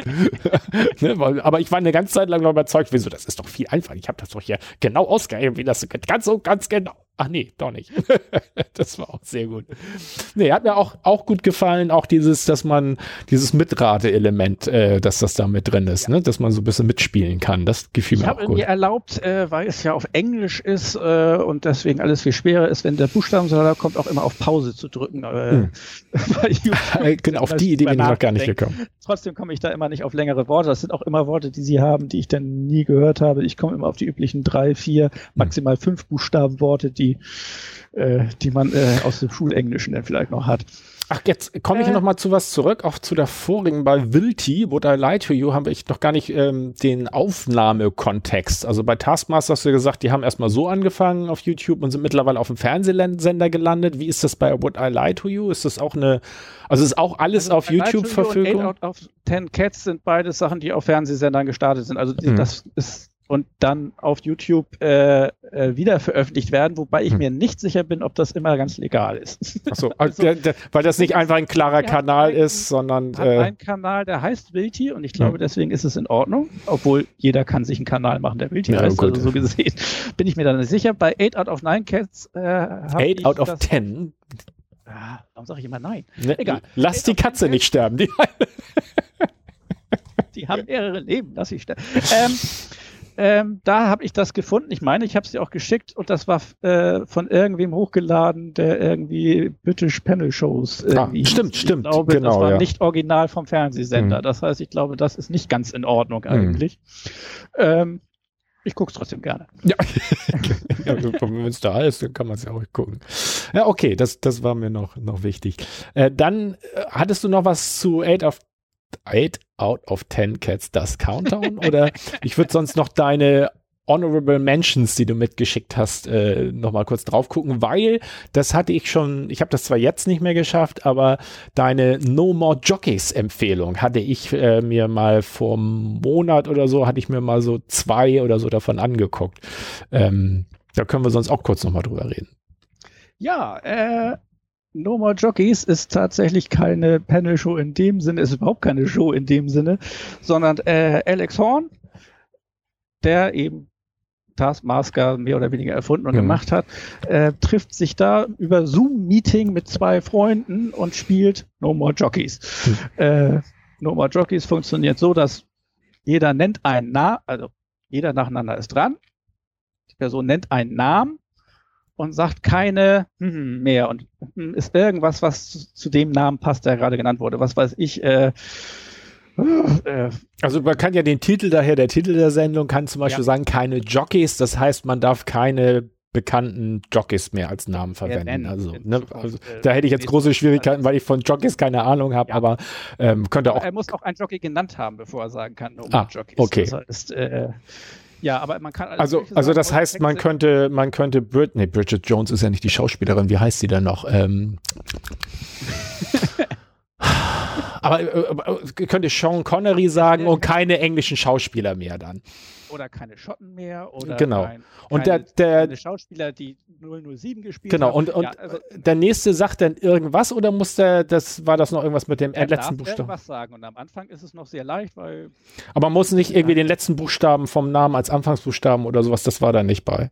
Nein, nee, das nicht, gut. aber es ist ein häufiges Thema, dass eben auch statt irgendwie zu sagen, keine Schauspieler mehr oder keine Engländer mehr, denn irgendwann kommt sowas, keine Menschen mehr, die so viele Buchstaben Vornamen haben wie Nachnamen oder Stimmt. ähnliche Dinge. Stimmt. Ich, ich hatte, ich glaube, in der einen Folge, die ich gesehen war irgendwie nicht mehr als zwei Silben oder irgendwie sowas. Und das war, da war da auch mal ganz süß, weil dann immer so, und dann hatte eine so, das so gesprochen, die drei Silben, als wenn es nur zwei wären, um zu beweisen, ne? geht doch. also das ist am Anfang sehr leicht und es wird dann plötzlich sehr schnell schwierig, weil dann auch eben plötzlich solche Sachen kommen wie äh, keine toten Personen mehr. Das heißt, es dürfen ja nur lebendige sein. Dann fallen dann plötzlich doch schon so 80, 90 Prozent weg von den Sachen, die man so mhm. hat. Es wäre auch bestimmt kein Spiel für uns beide, weil gerade eben fiel mir noch nicht mehr der Name von irgendeinem Schauspieler an. ja, ja, das äh, nee, mit Namen äh, habe ich das auch nicht so. Nee, das ist. Äh, aber dann fand ich fand ich aber auch sehr schön. Das kann ja auch so sein mit äh, darf keine Glatze mehr haben oder oder nicht mehr Haare auf nee, mehr Haare im Gesicht als auf dem Kopf oder irgendwie sowas. Also es war auch teilweise schon sehr sehr ähm, ja, das, das, das, da muss man auch wissen, wie die Leute aussehen, um, um da dann weiterzukommen. Äh, ja, aber ja, ich, das sehr sympathisch, weil, wie gesagt, es ist einfach ein Zoom-Meeting von drei Freunden, genau. die sehr alberne Spiel spielen, es auch nicht ernst nehmen. Also es wird auch gerne mal irgendjemand äh, wieder reingeholt ins Spiel, der eigentlich offiziell rausgeflogen ist, weil ihnen das zu früh vorkam oder ja. so. Das ist sehr nett alles. Ähm, es ist vom Production Value sehr billig gemacht und trotzdem ist es sehr gut angekommen. Also, ja, also du sagst, Production, es wirkt wirklich so wie eigentlich, man guckt in was rein, wo man eigentlich gar nicht reingucken sollte, weil die drei sich einfach verabredet haben. Wir, spiel, wir spielen heute mal ein bisschen was so und dann ja. wird das so gemacht. Und ich glaube, du hattest sogar erzählt, das hatte ich nicht gesehen, die Folge, dass in irgendeiner Folge wurde dann gesagt, ja, wir müssen jetzt kurz aufhören, weil irgendjemand ein Radiointerview geben muss und äh, dann geht's nachher doch weiter und äh, ich glaube, es wird auch Alkohol konsumiert und manchmal kann man auch so ein bisschen merken, dass die dann schon ein bisschen angeschickert sind die dabei. Sendung ein bisschen länger dauerte ja. als geplant. Einmal ist auch Tim Key und äh, also Alex Horn spielt mit, Tim Key und wie heißt der dritte? Oh, äh, Mich musst du nicht fragen. Oh, Jedenfalls, die drei sind immer dieselben. Mark Watson, du hast und mir das ja in meiner deine Mail genau, geschrieben. Mark genau. Watson, Tim Key und Mark Watson äh, wohnen anscheinend auch in der Nähe voneinander, weil in irgendeiner Folge erzählen sie auch, dass sie vorher schon in der, äh, äh in der Kneipe waren, sozusagen, so. und schon ein, ein Bierchen hatten mhm. und dann, dann sich dann eben über Zoom getroffen haben, mit Alex Horn und angefangen mhm. haben zu spielen. Manchmal merkt man deutlich, dass die da Alkohol bei trinken. Manchmal geht es auch sehr schnell, das mhm. Spiel, mhm. oder sie trinken gerade mal keinen Alkohol. Es ist sehr gemischt alles. Tim Key ist vor allem bekannt dafür, dass er äh, sehr Diskussionsbedarf hat. Das heißt, er versucht auch immer gerne, wenn er ganz eindeutig einen Fehler gemacht hat, den wegzudiskutieren. Mhm. Was erst ein bisschen so wirkt, als wäre er sehr einwillig, aber man merkt sehr schnell, äh, dass ihm hundertprozentig klar ist, dass er völlig daneben gelegen hat und mhm. er einfach nur ein bisschen rumdiskutiert, weil ihm das Spaß macht. Äh, nicht ganz klar, irgendwann war er der Meinung, dass Vögel keine Tiere sind. Und ich dachte, das kann er ja wohl nicht ernst meinen, aber in den Kommentaren unter dieser Folge habe ich gesehen, dass manch anderer Engländer anscheinend auch glaubt, dass Vögel, Birds und Animals zwei verschiedene Dinge sind. Okay. Ich weiß nicht, ob das eine sprachliche Sache ist, ob das in England tatsächlich ein Unterschied ist. Birds und Animals. Also ich habe äh, da noch nichts von gehört, fände das auch sehr erstaunlich. Ja. Also wenn es denn sozusagen Pflanzen, also Pflanzentiere und Vögel als dritte Kategorie scheint mir irgendwie hierarchischen Wirrwarr in der äh, Klassifizierung der Biologie zu geben. Also das äh, erscheint mir. Äh, ist auch nicht durchgekommen, aber wie gesagt, in den Kommentaren darunter wirkte es so, als ob es noch ein, zwei andere Leute gab, die der Meinung hm. waren, dass das nicht so weit hergeholt wäre. Okay. Strange. Ähm, ja, das es war auch was sehr Nettes. Was anderes, was ich dir noch genannt habe, es gibt immer noch äh, The Big Fat Quiz of the Year. Jedes Jahr einmal in England, mhm. ähm, was eine große alberne Quizshow ist mit drei Teams mit zwei Personen, wo auch immer bekannte. Ich glaube, von der hast du aber auch in irgendeinem Podcast schon mal erzählt, dass du die, ich glaube, ja. als du die gerade gesehen hattest oder so, das hast du, glaube ich, da erwähnt, ne? Und da ist eben zum Beispiel mein Liebling Noel Fielding ist äh, traditionell immer dabei. Mhm.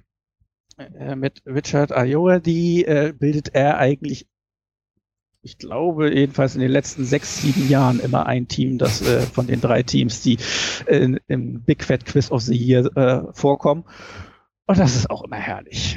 ein, ein schönes Team. Ähm, die beiden Schauempfehlungen, also unabhängig von den drei Dingen, mhm. die du gerade gesehen hast, würde ich eben auch noch geben. No More Jockeys und The Big Fat Quiz of the Year. Mhm. Beides auch auf YouTube. Müsste denn ja aber auch demnächst oder gibt's das schon von 2020? Das ist eine gute Frage. Ich meine, sie haben immer am Ende des Jahres des jetzigen Jahres, also müsste es jetzt geben. Okay. Ich muss mal gucken. Ja. Ich habe lange nicht geguckt. Ja, okay. Da können wir ja sonst mit verlinken, falls wir es denn schon finden. Oh, ich glaube, es gab diesmal ein Big Fat Quiz of the Decade. Oder also sozusagen. Ah, okay. Jahrzehnt. Ich muss noch mal gucken. Bin mir nicht ganz sicher, aber hm. kann gut sein, dass es ein, ein, eine Jahrzehntfolge Big gab. Big Fat Quiz of the Decade. Kleiner ging es auch nicht. ja, das ist immer zwei Stunden lang. Es wird übrigens von Jimmy Carr moderiert, hm. äh, um die, die, die inzuchtartige Durcheinanderwürfelung von Personen in den verschiedenen Sendungen nochmal zu betonen. Die sind alle nur in einem Studio in verschiedenen Ecken und laufen immer nur so und produzieren an einem Tag 20 Shows und dann brauchen sie für ein ganzes Jahr nichts mehr machen oder 40 oder sowas. Okay. Ich glaube, damit sind wir durch. Ja, das heißt, dann, also wir verlinken alles, dann geht es in unseren kleinen drei. Also, und die haben wir aufgrund deiner genialen Idee mal zur Jahreszeit passend, haben wir gesagt, wir suchen uns die aus unserer Sicht besten Weihnachtsfolgen. Ne, Das ist eine geniale Idee. Was denn? Sag du hattest, nochmal. ja, also du hattest eine Idee. Genial! Sie war genial! Sie war von mir, das war meine. Ah, Okay. Meine Idee, Ja. sie gehört mir. Und, äh, Aber, aber äh, sie wäre ja nicht zur Geltung gekommen, wenn ich mit meinem brillanten Geist das Potenzial dieser Frage nicht erkannt hätte. Brillanter Bruder erkennt genialen Bruder an.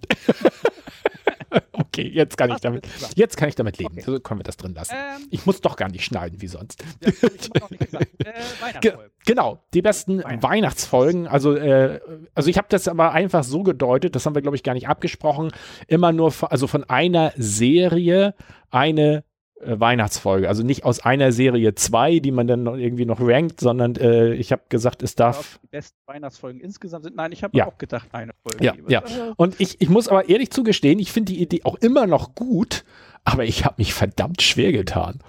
Du auch? Schwer, weil so viel zur Auswahl oder schwer, weil Nee. dann doch nichts gefunden Nee, hast? weil mir kurz nachdem wir das abgemacht hatten und ich so anfing zu überlegen, fiel mir ein, eigentlich kriege ich immer, wenn ich irgendeine Serie gucke und jetzt geht los und man merkt so, ach, das ist eine Weihnachtsfolge. Mm, weil ich meistens finde, dass das eher dann sehr gewollt wird in diesen Weihnachtsfolgen. So ähnlich Ja. wie, äh, ja, keine Ahnung, wenn sie, wenn sie Halloween oder so, also wenn immer so eine Themenfolge kommt, wo man so das Gefühl hat, so jetzt müssen sie, weil die wird dann zu der Zeit ausgestrahlt. Und ich finde bei Weihnachtsfolgen, die sind schnell anstrengend. Und deswegen wurde es mir, Ja. das war das eine, was es mir schwierig machte, dass ich die eher, eher tendenziell immer schon anstrengend finde. Und das zweite ist, dass ich mich so schwer erinnern konnte an, an, äh, an welche. Das hat es mir ein bisschen schwer gemacht. Aber dir scheint es ja leichter gefallen zu sein, oder? Ja, ich hatte viele zur Auswahl. Allerdings war es eben auch so, dass es dann darum ging, unter all den Weihnachtsfolgen, denn es gibt eigentlich in fast jeder Serie gibt's Weihnachtsfolgen, wenn es Hm. äh, eine, eine äh, Serie ist, die irgendwie auch zu Weihnachten eine Folge ausstrahlt, dann gibt's Hm. auch eine Weihnachtsfolge. Äh, es war da schwierig, äh, immer irgendwas zu finden, wo ich sagte, da, da, das ist eben nicht der absolute Standard. Es ist nicht einfach nur, ah, es ist Weihnachten, alle sind glücklich. Ähm, ist mir auch nicht hundertprozentig gelungen, aber kommen wir gleich zu. Okay, wer, Ähm, wer, perfekt. wer soll anfangen? Ich, du, er, sie, es. Ich kann auch gerne anfangen. Ja, dann fang du an, du fängst immer an. Fang mal an. Ich weiß nicht, beim letzten Mal hast du angefangen und ich glaube beim vorletzten Mal, ich bin sicher. Sonst fange ich jetzt mal an, damit das dann wieder eine Abwechslung ist. Nein, wenn wir eine Tradition haben, müssen wir sie auch bewahren. Ich fange immer an. Apropos Tradition und Bewahren. Der Eingangsklatscher? Ah! Das habe ich aber jetzt, glaube ich, schon mehrere Sendungen lang nicht mehr gemacht. Doch, letztes Mal hast du den, meine ich, auch mittendrin gemacht. Wir hatten aber auch ein, ein, ein Offscreen-Einsatz. Ja. Ich habe mehrmals geklatscht. Ja, ich wollte dir nur die Chance geben, zum traditionellen Jahresabschluss auch noch einen traditionellen Jahresabschluss Weihnachts-Silvester-Klatscher zu machen. Jingle Bells. Jingle Bells. so, äh, Sehr gut. Sehr gut, ich bin ich zufrieden. jetzt an oder fängst du an? Jetzt fängst du an. Du hast gesagt, das ist Tradition dann und dann machst du das. Also, bei Platz 3 ist tatsächlich etwas, was ein bisschen doch sehr reinspielt in das äh, traditionelle Weihnachtsfolgen-Ding, aber äh, für mich war es trotzdem eine der Weihnachtsfolgen, die erste, an die ich mich erinnern kann, dass ich sie auch bewusst miterlebt habe. Es ist The Fresh Prince of Bel Air. Ah, ersten Staffel schon gibt es natürlich eine Weihnachtsfolge. Es ist die 15. Folge. Ach, Staffel, okay. 15. Folge, The Fresh Prince of Bel Air. Ähm, ja, ich glaube, man muss es kaum erklären, aber inzwischen ist die Serie so alt, vielleicht muss man es doch wieder erklären. Äh, Fresh Prince of Bel Air. In Bel Air lebt eine schwarze, äh, etwas äh, wohlhabende Familie und äh, äh, der Neffe des Vaters ist es? Ich glaube, ich er der ja, Wohl- aber ich ganz sicher ja, nicht mehr. Neffe. Äh, kommt aus Philadelphia und ist nicht so wohlhabend und ist äh, mehr so der Rapper-Graffiti-Baseball-Typ. Ähm, und der hat ein bisschen Ärger in der Nachbarschaft äh, gehabt und die Mutter sagte, du ziehst jetzt nach Bel Air zu deinem Onkel, Hm. Damit du äh, da eine richtige Erziehung kriegst. Genau, damit mal was aus dir keine, wird. keine, eine Nachbarschaft, in der es keine Gewalt gibt, sozusagen.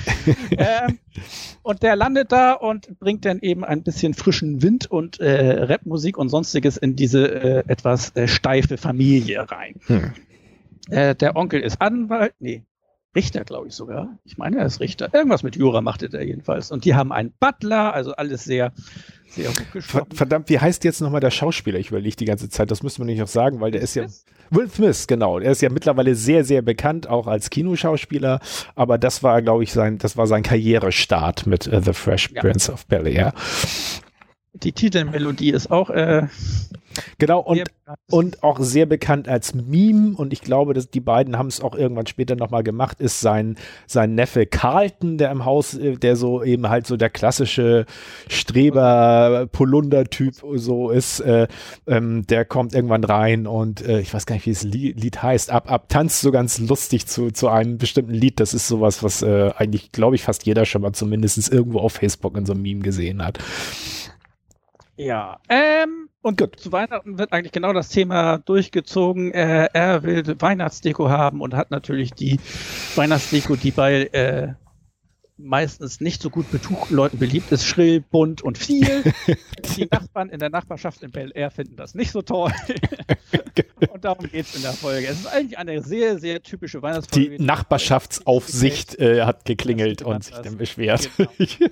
Nachher sind alle trotzdem am Ende glücklich, weil es ja um Weihnachten und den Geist von Weihnachten ah, geht. okay.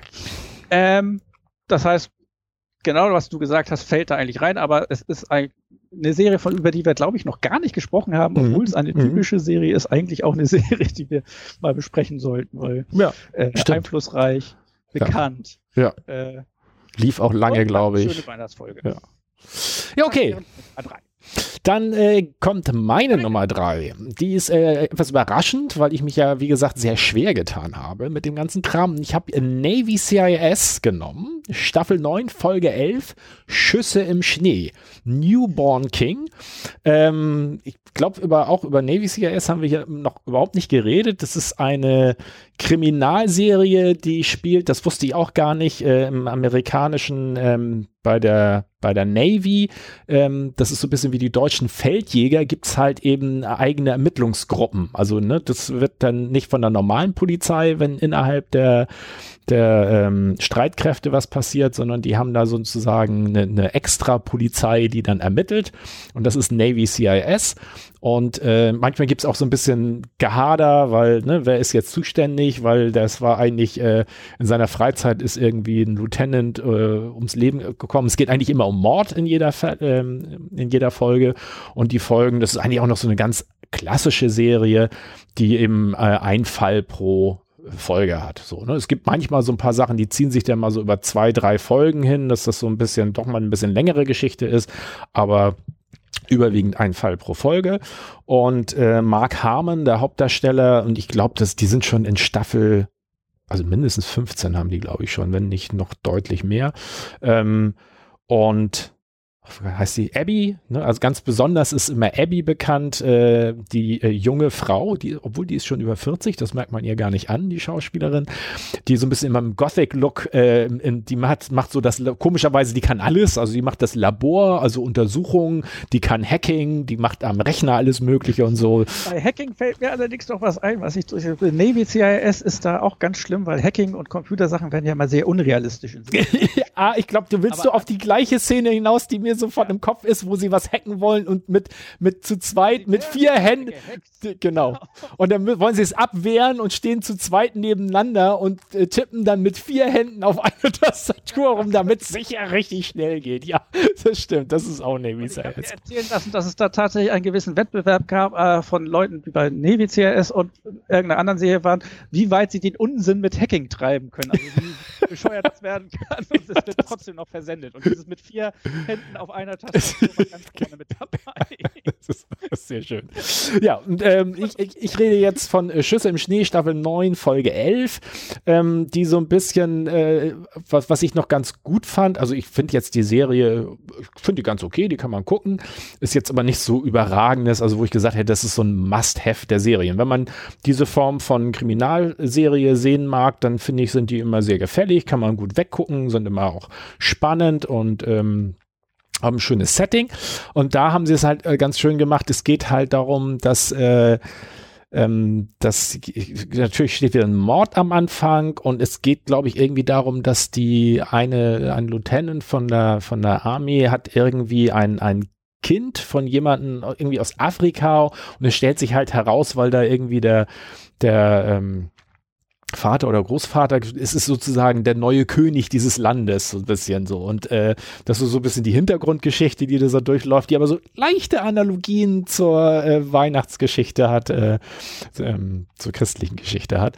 Und das finde ich so ganz, fand ich ganz schön mal verarbeitet, nicht so, also gut, wenn man genau hinguckt, ist auch schon ein bisschen gewollt, aber ich fand es mal kreativer umgesetzt und nicht so dieses, äh, wie du jetzt bei dem, ähm, das bestimmt kann es ja auch gut sein, dieses äh, beim Prince von ähm, Bel Air, aber äh, ich fand, der hatte so das Gefühl, die haben sich ein, zwei Gedanken mehr gemacht als nur, wir pressen jetzt irgendwie den Tannenbaum dann noch in die Folge rein und dann ist gut.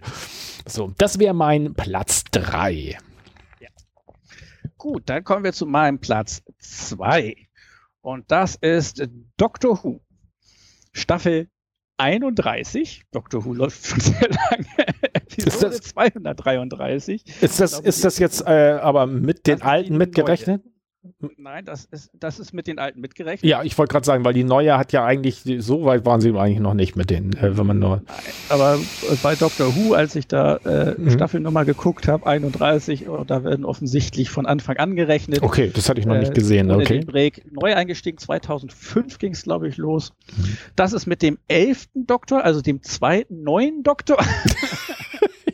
ja, das muss man vielleicht dazu sagen. Der, der Doktor ist ein Zeitreisender, der halt aber so ein bisschen wie, wie eine Katze sieben Leben hat. Äh, der hat der auch mehrere ja, Leben oder sowas und das führt aber dazu, dass wenn so ein Ereignis kommt, dann sieht er halt danach etwas anders aus und hat auch etwas andere Eigenschaften. So und damit kann man natürlich er rekenkarniert und, und deswegen kann man äh, können die eben halt locker immer mal diesen eigentlich den Hauptdarsteller äh, austauschen, weil das dann halt eben der, der neue Doktor Doktor eigentlich der alte ist, nur eben es hat wieder so eine so eine Wechsel stattgefunden. Also das passt da ganz nicht, gut rein. Äh, äh, welche Folge das war, wo ich glaube sogar der elfte Doktor, als der reinkarniert ist, fand ich sehr witzig, wie dargestellt wurde, wie der Doktor denn erstmal damit klarkommen muss, dass er jemand anderes ist hm. und wie er aussieht, weil der ganz aufgeregt durch die Gegend lief und einen Spiegel suchte, hm. weil er unbedingt endlich mal rote Haare haben wollte und er sehr enttäuscht war, als er wieder keine rote Haare ja, sehr schön. Genau, und es sind immer so ein bisschen, bisschen äh, Science Fiction ist es eigentlich, ne? Da reist halt immer. Alberner Fantasy-Quatsch. Also, ja, genau. Science Fiction hört sich ja immer so Science noch mit. Ja, nee, nee, genau. Also es ist eine Telefonzelle, in der er halt durch die Zeit fliegen kann, die TARDIS, äh, ähm, aber das ist, äh, ich glaube, eine der am längsten laufenden Serien. Äh, die haben nämlich, glaube ich, in den 50er oder 60ern in Amerika, äh, Quatsch, Amerika, in, in England angefangen, ähm, das zu senden, haben eine lange Pause gehabt zwischendurch, haben es wieder aufgenommen und äh, es ist sogar so, man kann gar nicht mehr alle Folgen sehen, weil damals, als sie angefangen haben zu produzieren, da war dieses Bandmaterial auch noch so wertvoll, dass, äh, dass man irgendwann gesagt hat, nee, das nutzen wir jetzt, um da was Neues drauf aufzunehmen und dadurch sind einige Folgen auch gar nicht mehr verfügbar, ganz alt. Aber ähm, das ist auch Ausgabe von, von, von relativ vielen, weil irgendwo hm. in Afrika wurde entdeckt, dass äh, der BBC da irgendwelche Bänder hingeschickt hatte und die waren in irgendeinem Lager Ach, und da okay. waren dann noch welche, die vorher nicht äh, Ach, äh, okay. Noch vorhanden waren, gab es dann ein paar neue Folgen. Es waren, glaube ich, auch nicht besonders viele und die Qualität auch nicht gut, aber das war ein Grund, um nochmal alle Folgen rauszubringen. Ja, ja, ja. Letztens vor was heißt letztens? Also und, und zehn Jahren oder so. Wenn es so ein bisschen um Humor geht oder sowas, dann wird auch ganz oft, also wenn es um Popkultur geht, wird irgendwie mal Bezug auf die genommen, indem halt eine Telefonzelle irgendwie eine Rolle spielt oder TARDIS oder auch die Daleks, einer der, der Feinde, die immer wieder auftauchen oder der Bösen, äh, werden da so, also zum Beispiel weiß ich hier bei ähm, The Big Bang Theory mit Sheldon Cooper, da wird auch häufiger mal so ein Verweis auf Doctor Who äh, untergebracht. Also die sind schon recht bekannt. Und du hast jetzt aber eine spezielle Weihnachtsfolge ausgewählt. Nun bin ich immer gespannt, wie sie da Weihnachten untergebracht also, haben. Jetzt muss man dazu sagen, Doctor Who ist sowieso immer sehr speziell, sehr albern, alles sehr überkandidelt, drücken auch gerne mal auf die Tränendrüse auf sehr plumpe Art und Weise, was auch in Ordnung ist. Es ist manchmal so opernhaft, operettenhaft und es ist immer sehr fantastisch. Und diese Weihnachtsfolge, muss man erstmal dazu sagen, ich glaube, jeder kennt eigentlich, selbst wenn es nicht bewusst weiß, die Dickens Weihnachtsgeschichte, weil die wird auch in verschiedenster Art verwurstet. Die Geister, die ich rief mit Bill Murray, ist so eine Wiederverfilmung davon. Mhm. Ganz grob, es gibt einen Geizkragen, mhm. Scrooge heißt er in, in der Weihnachtsgeschichte. Mhm. Ähm, und der ist zu Weihnachten auch ganz eklig zu seinen Angestellten und, und was weiß ich was. Und der wird besucht von drei Geistern von der vergangenen, gegenwärtigen und zukünftigen Weihnacht. Und die zeigen ihm denn, äh, was äh, äh passiert, wenn er sich nicht ändert. Äh, und die zukünftige Weihnacht ist dann eben, dass er alleine stirbt und niemand sich für ihn interessiert, weil er ein Nägelpaket war. Und das bringt ihn dazu, in sich zu gehen und plötzlich zu sagen, äh, im Leben geht es um mehr als um Geld. Wie das immer so das ist, im Leben. Das ist die Dickens-Weihnachtsgeschichte. Die wurde eben häufig wiederverwertet, auch in ganz anderen Kinofilmen und so weiter. Aber darauf bezieht sich auch diese Weihnachtsfolge von äh, Doctor Who.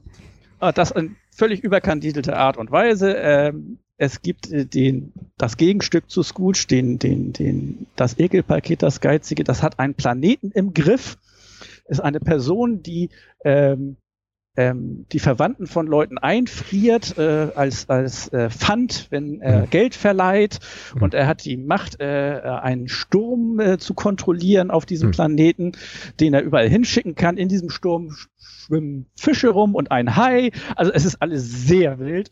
Und da landet der Doktor und der Doktor zeigt ihm durch, durch die äh, äh Zeitreisen äh, sein, seine Zukunft und seine Vergangenheit. Ah, okay, also das, genau also das, das Analogie zu Geschichte ja. vorkommt.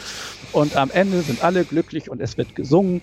Und äh, eine der Personen, Hauptpersonen in der Folge ist eine Mezzosopranistin, die singt sogar selber, denn dieses äh, total knätschige, äh, klischeehafte Weihnachtslied und alle sind glücklich am Ende. und es ist eine typische Doctor Who, weil es ist völlig überkandidelt. Ja. Es drückt auf die Tränendrüse und es ist so dermaßen übertrieben, dass es schon wieder gut ist. Also wenn man nicht ein bisschen was für B-Movie-Trash übrig hat, dann mag man wahrscheinlich Doctor Who meistens auch nicht selbst die Neuverfilmungen und die neuen Staffeln, die vom Production Value und Effects besser sind, sind trotzdem immer noch so gestylt wie die richtig guten alten trashy Ja, ich, hab, ich bin, glaube ich. Leute mit einem Metallhelm sind Roboter und. ja, es ist, ich, ich habe mal äh, angefangen, mir den neuen anzugucken und bin, glaube ich, in Staffel zwei oder drei stecken geblieben, weil halt äh, einige Folgen sind wirklich so amüsant und auch noch ganz intelligent gemacht, aber zwischendurch sind echt Sachen dabei, wo man so denkt, das ist, kann doch jetzt nicht euer Ernst sein, aber ja. Und eigentlich ist diese Folge auch sowas, weil ich würde sie nicht empfehlen, wenn ich Leute an Dr. Who ranführen wollen würde. Das hm. ist mir schon, wenn du Dr. Who total toll findest, dann findest du das auch albern und, und in Ordnung. Wenn du das als erstes sehen würdest von Dr. Who, ist das, glaube ich, eher abschreckend. Aber es ist eine Weihnachtsfolge und sie ist sehr auf Weihnachten ja. getrimmt. Also ich, ich glaube, so ein bisschen Vergleich könnte man vielleicht ziehen, also nicht vom Inhaltlichen, aber mit den Simpsons oder sowas. Man muss diese Art äh, der Aufbereitung von den ganzen Sachen schon mögen und und äh, dann nicht irgendwas anderes erwarten, dann, dann kann man da, glaube ich, richtig Fan von werden. Es gibt ja auch sehr, sehr viele Fans, deswegen, die läuft ja nicht umsonst in der, was sagtest du, 31., 36. Staffel, also jedenfalls. Äh, das war 31. Das war der 11. Doktor, also müssen wir inzwischen mindestens bei 33, 34 Staffeln sein. Aber äh, ja, auch die Neuauflage ist inzwischen schon sehr lange, obwohl hm. die letzten zwei, drei Staffeln waren nicht mehr so erfolgreich. Ich frage mich, ob sie dann demnächst wieder einen Cut machen. Hm. Wenn ja, hoffe ich, dass es nicht wieder, ich glaube 89 hörte es auf, 2005 fing es wieder an, das sind elf, äh, 16 Jahre. Ich hoffe, hm. dass es nicht wieder eine 16 Jahre Pause gibt, wenn sie mal äh, eingestellt wird. okay. Gut, dann ähm, komme ich zu meinem Platz zwei. Das ist ein alter Bekannter hier in äh, unserem Podcast. Da haben wir nämlich auch schon mal äh, grundsätzlich drüber gesprochen als ein Hauptthema, nämlich Grey's Anatomy habe ich mir rausgesucht. Und äh, da in äh, Season 2. Bestimmt 17 Weihnachtsfolgen. Ja, ja, ja. Die haben, ich glaube. Da die eine rausgepickt. Ja, ich habe, ich habe, das, da komme ich jetzt nämlich gleich zu, weil ähm, das ist in Staffel 2, Episode 12, ist das erste Weihnachten, was in dieser Serie ähm, stattfindet stattfindet, weil die allererste Staffel war ja, äh, das hatten wir ja damals besprochen, das war ja eigentlich nur mal so als schneller Übergang zwischen zwei anderen Serien gedacht, äh, mit, ich glaube, sieben Folgen oder sowas und war dann so sensationell erfolgreich, dass sie ja weitergemacht haben und jetzt schon in der 17. Staffel sind. Und äh, deswegen kommt wahrscheinlich in der ersten Season noch kein Weihnachten vor, aber in der zweiten und ähm, ich habe mir finde das relativ gut, weil das ist auch wieder eine klare Weihnachtsthema-Folge, die aber wenn man Grey's Anatomy, also es ist ja eine Krankenhausserie für diejenigen, die das jetzt noch nicht so klar haben, ähm, und äh, das passt so in diese, die ist ja auch oft so ein bisschen emotional und so, und da passt das gut rein und sie haben es auch gut miteinander verwoben. Ähm, das eine ist, ähm, weswegen mir ich die erste genommen hat, ich glaube, das gibt ich glaube, fast in jeder Staffel gibt's eine, also wenn ich mich recht entsinne. Also zumindest in acht oder neun gibt's auch eine Weihnachtsfolge, aber das ist die erste und da sind noch die ursprünglichen Schauspieler alle mit dabei, was mir ganz gut gefiel. Äh, und Izzy, ähm, eine von denen, die, die sind ja als, äh, wie nennt sich das, Assistenzärzte am Krankenhaus, äh, die hat so ein Backfimmel und auch dann so einen leichten Weihnachtsfimmel. Es muss alles geschmückt werden in der WG mit Weihnachten und sowas. Das fand ich ganz amüsant. Dann hat ähm, George, auch einer von diesen Assistenzärzten, hat ein bisschen was mit so einer ähm, Patientin zu tun, wo die Familie wegen Weihnachten da so im Krankenhaus auch einfällt und versucht da irgendwie alles weihnachtlich zu machen. Und noch als drittes Thema, was ich auch sehr schön finde, ist Christina Yang, auch eine Assistenzärztin, ist mit dem ähm, Herzchirurgen schon zusammen mit Burke und da gibt's so ein bisschen, weil sie ist ja Jüdin und er ist Christ und dann geht's halt auch um Weihnachten und so ein bisschen Beziehungsproblematiken, weil man ja so ein bisschen unterschiedliche Ansichten hat, äh, wie man so Weihnachten zu feiern hat oder auch nicht. Und ich finde, das ist mal eine der wenigen Weihnachtsepisoden, die ich äh, unanstrengend und auch sogar gut gemacht fand. Also wo, wo ich so dachte, so, ach, das, so, so könnten sie eigentlich alle sein, Weihnachtsfolgen, dass es wirklich in die Serie passt, dass es in, man nicht so das Gefühl hat, so, jetzt müssen wir mal eine Weihnachtsfolge machen, damit das denn passt. Und deswegen, also Season 2, Episode 12, Körper und Geist heißt das von Grace Anatomy, mein Platz 2. Und jetzt kommen wir zum Platz 1 von dir. Ah, äh, das ist äh, die Weihnachtsfolge aus der Serie Bojack Horseman bei mir. Bojack Ah. Horseman bestimmt schon mal erwähnt, aber wir haben, glaube ich, nicht ausführlich drüber gesprochen. Nee. Zeichentrickserie für Erwachsene, äh, ernste Themen, trotzdem aber eine Zeichentrickserie und lustig. Es geht um Bojack Horseman, der äh, ein Schauspieler, ein alter, ab, abgehalfterter Schauspieler. Also in dem Moment, wo die Serie anfängt, ist seine erfolgreiche Zeit schon etwas zurück. Es gab eine Serie, die äh, ähm, ich glaube, mich trifft ein Pferd, ist, es- heißt sie auf Deutsch, äh, Horsing Around auf Englisch, also Hm. eine äh, Serie, mit der er Erfolg hatte, die so ein bisschen wie die Cosby Show ist. Also Hm. er als Vater und die Kinder sind da und es ist ein bisschen alles sehr herzerwärmend. Mhm. Ähm, die Serie spielt tatsächlich deutlich später. Er ist etwas abgehalftert, Alkoholiker. Äh, es geht auch darum, dass die, die Kinderdarsteller, also jedenfalls die Tochter, äh, kommt in der Serie vor und die ist auch drogenabhängig geworden. Also es ist eigentlich alles sehr ernst Mhm. und es gibt ein Special. Es ist keine Folge aus einer bestimmten Staffel, sondern es gibt tatsächlich ein Christmas-Special. Bojack Horseman Christmas Special, Sabrinas Christmas Wish. Sabrina ist die Tochter aus äh, der alten Serie, wo er mit Mhm. erfolgreich, äh, erfolgreich war. Und die, die ist, äh, findet man die auf YouTube oder ist die auch irgendwie Äh, mit, mit in der Staffel integriert oder so? Oder ist also eine extra Sache? und ist eine extra Sache. Ah, okay. Wenn man auf Netflix Bojack Horseman äh, sucht und so weiter, findet man diese Folge da, aber sie ist nicht drin in, in In, den in irgendeiner Staffel. Serienablauf. Okay. Ist die denn auch länger oder ist es trotzdem das Standardformat? Ich meine, die war trotzdem das Standardformat. Okay. Kann die länger gewesen sein? Könnte sein. Ist mir Ja, nicht gut. aufgefallen. Sie kam mir nicht länger vor. Also Ähm, gefühlte Zeit genauso wie die anderen. Genau, also es, es spielt wieder in der Jetztzeit der Serie äh, und ihm ist nicht sehr weihnachtlich zumute. Er ist auch nicht der Weihnachtstyp. Er ist sehr sarkastisch äh, und äh, ein Freund bringt ihm diese alte Weihnachtsfolge Mhm. Das ist eben eine Weihnachtsfolge aus dieser alten Serie, dieser Comedy-Serie. Und äh, guckt sie sich mit ihm an und versucht ihn wieder in Weihnachtsstimmung zu bringen. Und das äh, Spiel mit mehreren Ebenen. Also dass diese Weihnachtsfolge ist eben eine, heißt auch so wie die Weihnachtsfolge, die äh, in der Vergangenheit in dieser Serie gedreht wurde, die aber Ja, jetzt wieder vorgespielt. Äh, ja. Ja. Ähm, ist das wichtig? ja, ja, gut. Also du sagst naja, die, es ist, diese. es ist eben ein, ein, ein äh, Hin und Kann man- kann man die- Serie, neue Serie. Also ähm, ich, frage mal so ein bisschen anders. Äh, kann das sinnvoll sein zu sagen, ich kenne zwar äh, BoJack Horseman nicht, aber ich gucke mir jetzt mal diese Weihnachtsfolge an oder sagst du, man sollte schon mal... funktionieren. Ah, okay. tatsächlich nicht viel. Also die Tatsache, dass das die alte Serie ist mit der erfolgreich und so weiter, das, es wird alles klar. Also es ich denke, man kann die Ja. so gucken, Okay. Ich, ich überlege nämlich gerade noch mal. Vielleicht würde einem das sogar äh, dann zeigen, ob man die ganze Serie gucken Ah, möchte oder okay, nicht. okay. Weil ich überlege gerade, ich prü prüfe mal gerade meine Navy Serie S Folge, könnte man auch für sich sehen und die Grey's Anatomy Folge auch. Man klar, also man, aber die Vorgeschichten sind dabei nicht so relevant, das könnte man auch einzeln gucken, genau. Okay, dann kommen wir. Nummer.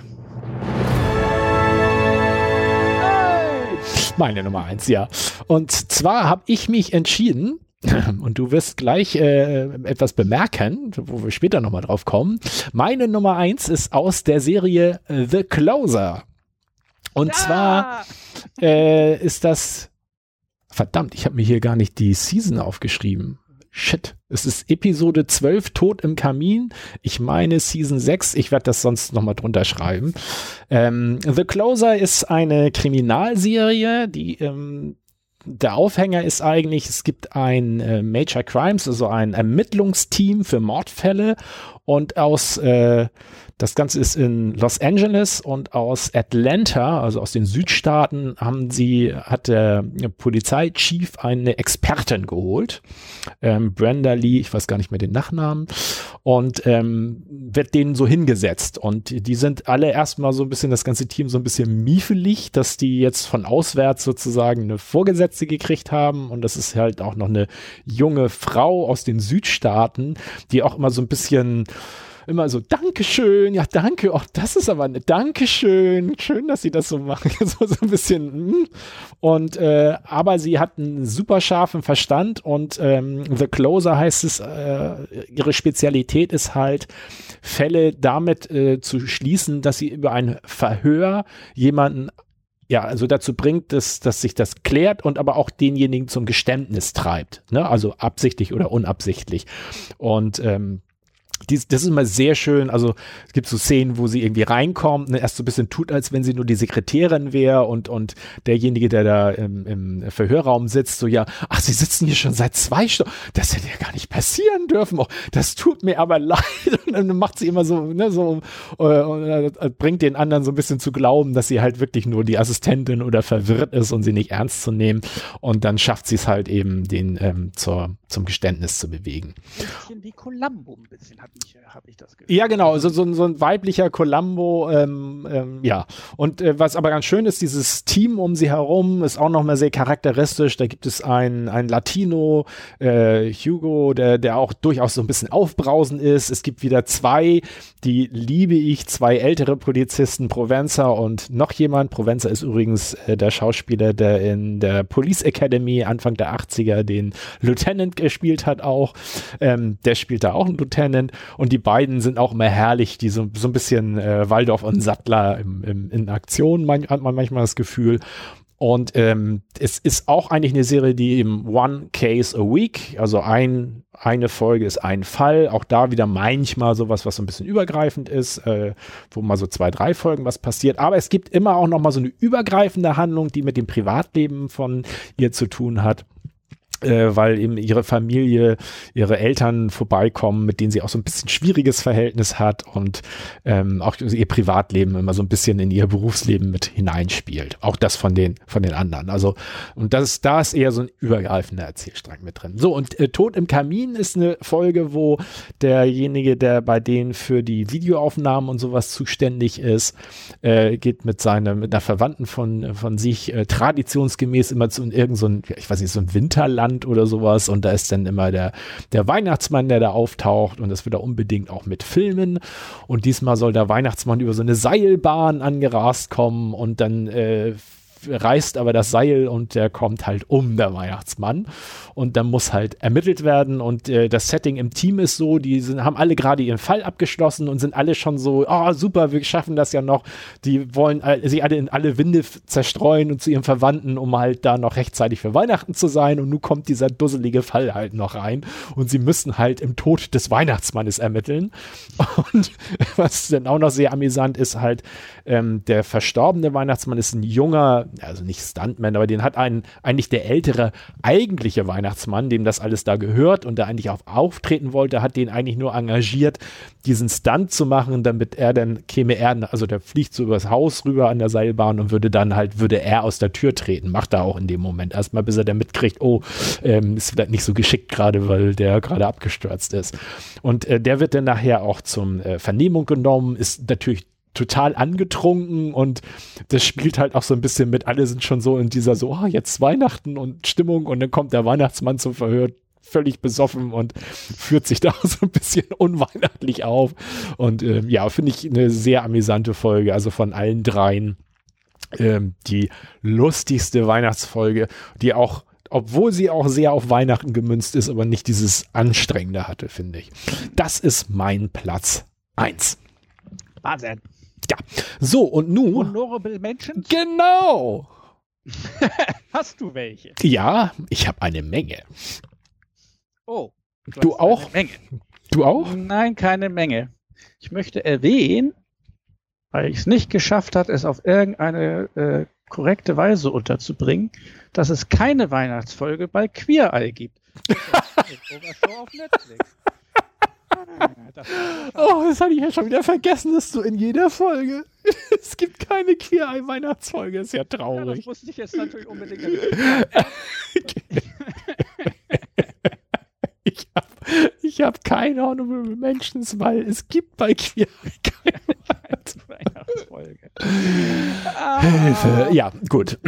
Ja, das ist sehr schade. Ähm, nein, ich hatte. Ähm, ich weiß nicht, das was, was mir zuerst eingefallen ist, alles ja. Mögliche, ja. als es um Weihnachten ging, mhm. waren keine Serienfolgen, sondern tatsächlich äh, äh, Filme. Ja. Aber bevor ja. ich dazu komme, machen wir doch mal lieber deine Honorable Mentions, die ja. tatsächlich Serienfolgen Also, weil, weil ich mich ja so schwer getan habe mit den ja. äh, Weihnachtsfolgen, habe ich äh, dann doch noch mal ein bisschen im Internet recherchiert, weil ne, so als Unterstützung.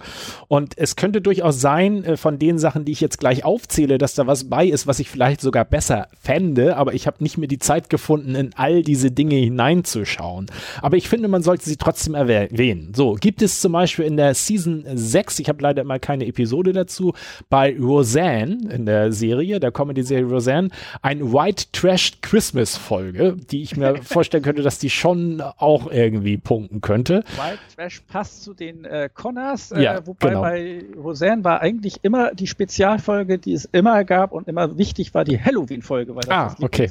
ist. Ja, okay. Äh, aber Bestimmt gibt es auch Weihnachtsfolgen. Ah, Dann, äh, da hätte ich vielleicht sogar fast noch reingeguckt, äh, bis ich entdeckt habe, dass es äh, Dr. House die Serie. Also er als äh, Arzt, der, der immer, ne, also nicht sonderlich ähm, vorsichtig mit den Leuten umgeht, während er die ähm, diagnostiziert. Äh, aber die äh, Haus ist bei Amazon raus aus dem Prime. Also ich habe den noch vor einem halben Jahr, habe ich glaube, ich weiß nicht, oder letztes Jahr, ist nicht so lange her, dass ich mal alle Houses durchgeguckt habe, die ganze Staffel, äh, nicht alle Staffeln sogar, aber die gibt's nicht mehr. Und deswegen konnte ich House, in Season 5 gibt es Joy to the World, äh, konnte ich nicht reingucken, insofern auch nicht sagen, ob das was ist. Dann habe ich hier noch Moonlighting. Das war die äh, mit Bruce Willis, das Model und der Schnüffler. Ah da, da ja, gibt es okay. auch in der Season 2 soll es da auch eine Weihnachtsfolge geben, aber das war mir auch nicht zugänglich, aber ich finde es erwähnenswert. Dann, das wäre auch noch was gewesen, haben wir noch gar nicht drüber geredet, Supernatural, diese Fantasy, ähm, ähm, ähm Horror irgendwie, was, ja, Horror, aber äh, so ein bisschen Comedy-Horror-Serie. Die hat auch ein in Season 3 A Very Supernatural Christmas Folge. Was ich auch nicht. Dann habe ich was gefunden, das ist was für dich, sonst hätte ich das gar nicht aufgenommen.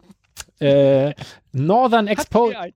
Nein, Northern Exposure. Soulmates oh, hat in Season ja. 3 eine Weihnachtsfolge. Das war. Dann habe ich. Eine weihnachtliche Serie, weil es ist ja immer in, in, in, Alaska, es ist meistens Schnee, es geht meistens auch um besinnliche Themen. Das ist fast schon. Es regnet immer Tannenbäume oder was? Tannenbäume kommen auch vor. Also, ich finde, das ist eine Serie an sich schon sehr weihnachtlich ist. Aber okay. Naja, gut.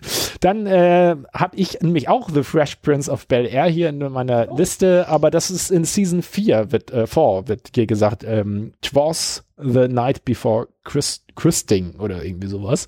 Wahrscheinlich so ein bisschen eine, eine Rap-Anspielung. Aber das kann ich mir auch durchaus vorstellen, dass die auch in jeder Season oder jeder zweiten oder so mal so eine Weihnachtsfolge untergebracht haben. Dann gibt's noch Mr. Bean, Merry Christmas Mr. Bean, auch äh, britische Comedy. Da, da habe ich sogar reingeguckt, äh, aber ich fand sie nicht so schön. Community hat in Season 2 Arbeits Uncontrollable Christmas. Äh, das ist eine ah. Stop-Motion-Folge, wo der ganze Cast als Knetgummimännchen unterwegs ist. Ähm, die Grundidee fand ich ganz gut, aber ich habe so 20 Minuten reingeguckt und fand es aber nicht so. Ja, also ich fand das, ich fand, ich fand es erwähnenswert, dass äh, Community, haben wir ja drüber gesprochen, die haben wir ja tatsächlich mhm. als Thema gehabt, die Serie. Ich fand es interessant, es gibt nicht nur dieses Knetmännchen-Folge, es gibt auch da, wo sie als, als Muppet-Puppen sind, also mhm. es gibt ganze Folgen, die... Ja, ja, ja also kreativ, von der Kreativität finde ich, fand ich das auch genial, mal zu sagen, man macht so eine Folge, aber kann aber auch sein, dass man so ein bisschen im, im, im Community-Flow sein muss, um das dann richtig genießen zu können. Ich habe, wie gesagt, 20 Minuten reingeguckt und habe so gedacht, so, ach nö, so richtig richtig gut gefiel es mir dann in dem Moment nicht. Oder zehn Minuten, äh, jedenfalls, ich habe es nicht ganz zu Ende geguckt. Ja, und dann äh, Veronica Mars, ähm, eine Krimiserie mit einer jungen Frau, Pff, da können wir vielleicht nochmal drüber reden. Und Curb Your Enthusiasm ähm, habe ich auch nochmal eine Season 3, aber das ist eine Serie, wo ich mal selber reingucken wollte, aber habe ich auch noch nicht reingeschaut. Das waren meine. Gibt es die auf Deutsch und wie heißt die auf Deutsch? Curb Your das ist, ist auch irgend so eine, eine bekanntere. Ja, ja, ja, das ist, äh, oh, ich, mir fällt aber auch der deutsche Titel nicht ein. Ich, das ist eine Serie, wo ich reingucken wollte nochmal und ich glaube, die könnte, also ich habe schon mehrfach gehört, dass die ganz gut sein soll. Da ist irgendein, Comi also irgendein äh, Stand-up ist da, glaube ich, die Hauptperson äh, der. Ja, kann das sein, dass, also ich bin mir nicht, oh doch, ich glaube aber, der ist nicht nur äh, sozusagen mit der Serie relativ bekannt eigentlich. Äh, Lass es Larry ist das äh, von kann der auch geschrieben haben für andere Serien? Also ich meine, ja, der soll relativ Larry David. Ja. Oder Produzent sein von anderen Comedy-Serien. Also ich meine, dass der sozusagen größer in der Comedy-Szene war, als man eigentlich so dachte. Weil erstens diese Serie, damit war er sehr erfolgreich, obwohl hm. die in Deutschland, glaube ich, nicht so bekannt war. Und er hat, glaube ich, produziert oder geschrieben für alles Mögliche. Hm. Das so äh, würde mich auch mal interessieren, wenn wir da vielleicht, aber oh, wir ja. haben noch so viel vor. Ja, ja, ja, ist, die Liste wird immer länger. Ja, das, war, das waren jetzt aber sozusagen meine Honorable Mensch. Also einen habe ich noch, der ist mir noch unterwegs aufgefallen. Das scheint, wer äh, Friends die Serie liebt, ähm, da gibt's ein äh, The Really, also äh, der Weihnachtli das weihnachtliche Gürteltier oder sowas. Ähm, Amatillo, also mit, mit irgendeinem in, in, seiner Verkleidung als Gürteltier, ja? Ja, ich, ach, du kennst das. Also ich habe da die Folge nicht gesehen, ich habe nur ein Bild gesehen, wo das irgendwie erwähnt wurde und das sah schon ziemlich albern aus und äh, es scheint, es ist mir in mehreren Listen begegnet, wo es so um Weihnachtsfolgen geht, also habe ich gedacht, ich naja. Ich meine, wenn ich mich richtig erinnere, das Gürteltier war einfach das einzige Kostüm, was noch über war. das Gürteltier, das weihnachtliche Gürteltier. Das weihnachtliche Gürteltier, ja. Ja, das waren äh, meine, meine Honorable Mentions, äh, diesmal äh, relativ vielfältig. Und, äh, aber deine Idee, das hatte ich nämlich auch, zu sagen, wir schauen uns nochmal an, was gibt es denn so an Weihnachtsfilmen, die man noch empfehlen genau, könnte. Was jetzt in dieser Zeit auch immer im Fernsehen laufen wird, weil es jedes ja. Jahr zu dieser Zeit. Ja, und ich glaube, ich glaube, der erste, den wir, könnten wir fast zusammen sagen, oder? Äh, drei Nüsse für Aschenbrödel. Ach so, nee, stirb langsam. Ich erstes im Kopf. Das ist doch ein bisschen auch unterschiedlich. Gut. Ist auch auf meiner Liste, aber das, ja. was eigentlich nee, stimmt, ist, drei. auf Twitter immer ein Bild gibt von ungefähr, lass mich nicht lügen, 24 Terminen, wo es auf verschiedenen dritten Programmen läuft. Ja. Ist äh, drei Nüsse für Aschenbrödel. Ja, es, es ist, äh, ich habe witzigerweise vor ein paar Tagen, vielleicht finde ich den sogar noch irgendwo einen Artikel gelesen, ich glaube in der Süddeutschen oder Spiegel, wo der Autor gesagt hat, er hatte das er ist irgendwie Mitte 30 und hat noch nie in seinem Leben diesen Film gesehen und hat jetzt gesagt, jetzt muss er sich den mal angucken, obwohl das eigentlich nicht so seins ist, so dieses Weihnachtsbramborium. Hat das sehr humorvoll beschrieben, dass das ja auch so ein bisschen anarchisch ist und nach heutigen äh, Maßstäben wäre der Prinz ja äh, nahe einer Vergewaltigung, zumindest sexuelle Belästigung mit, mit Klatsch auf Popo und alle Frauen müssen ihm sein Füßchen geben, damit er den Schuh anprobieren kann. Also hat er so ein bisschen humorvoll und am Schluss schreibt er halt so, naja, und mh, hm, es wird vielleicht wenn er ganz ehrlich ist, doch nicht das letzte Mal gewesen sein, dass er das geguckt hat, weil es halt zu Also schön war. sind zwei Dinge, wenn ich an diesen Film denke, wichtig. Erstens die Kopfbedeckung. Da hat Ja. sich jemand beim Design der Kopfbedeckung sehr viel Mühe Ja, gegeben. ja. Und Die sind auch echt. immer wieder dabei und äh, rege an, vorher äh, abzumachen, dass jeder äh, abstimmen darüber darf, wer hat die bescheuertste Kopfbedeckung auf dem Paar. äh, Das ich persönlich, also ganz weit von vorne bei ist äh, bei allen eigentlich die böse Stiefmutter, die irgend so ein Fledermausartiges Ding äh, mit, mit in weiß mit Schleier hinten dran auf hat, sehr überbordend. Aber man darf nicht äh, vergessen, den, den äh, ich glaube, Bäcker oder Koch, der hat ein riesiges Kuhfladenartiges weißes Stoffding auf dem Kopf. Achtet mal auf beides, wenn ihr den Film seht. Ja, Beide es- sehr weit vorne dabei bei der beklopptesten Kopfbedeckung. Ich glaube nicht. Ich, ist- ich glaube nochmal, wenn ich es kurz einfügen darf, du sagtest, es gibt so Sendeübersichten, das schrieb er in seinem Artikel auch, dass es sage und schreibe, ich glaube, über 40 Mal gezeigt wird in der Vorweihnachtszeit auf sämtlichen Dritten und mehrfach zu verschiedenen Tageszeiten. Also das, Ich glaube, es ist wirklich vor Weihnachten kannst du das, äh, obwohl es das normale Fernsehen ist, kannst du jederzeit sagen, ich möchte den jetzt gern gucken. Irgendwo wird er bestimmt laufen.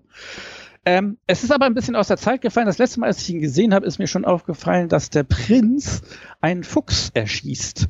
Und zwar, weil, äh, also er schießt einen Fuchs, es ist auch Blut zu sehen, der arme Fuchs liegt da und alle freuen sich ganz wahnsinnig, dass der Fuchs geschossen wurde, was Hm. heute, glaube ich, nicht mehr funktionieren würde. Also damals, als es gedreht wurde, war wahrscheinlich der Fuchs noch als der Hühnerdieb und Schädling bekannt. Mhm. Heute ist der Fuchs eigentlich immer als der Schlaue und Süße. Das heißt, äh, ich glaube, wenn man seinen Kindern diesen Film zeigt, muss man dann darauf vorbereitet sein, erklären zu müssen, warum da diese ja, ja, sowas ähnliches hat er in seinem Artikel. Also er hatte nicht nur das, das ne, mit äh, sexueller Belästigung, aber auch so ein bisschen mit Tier und auch Umweltverschmutzung. Also irgendwie waren da so ein paar Sachen drin, wo er sozusagen sagte, es ist, es ist heute nicht mehr.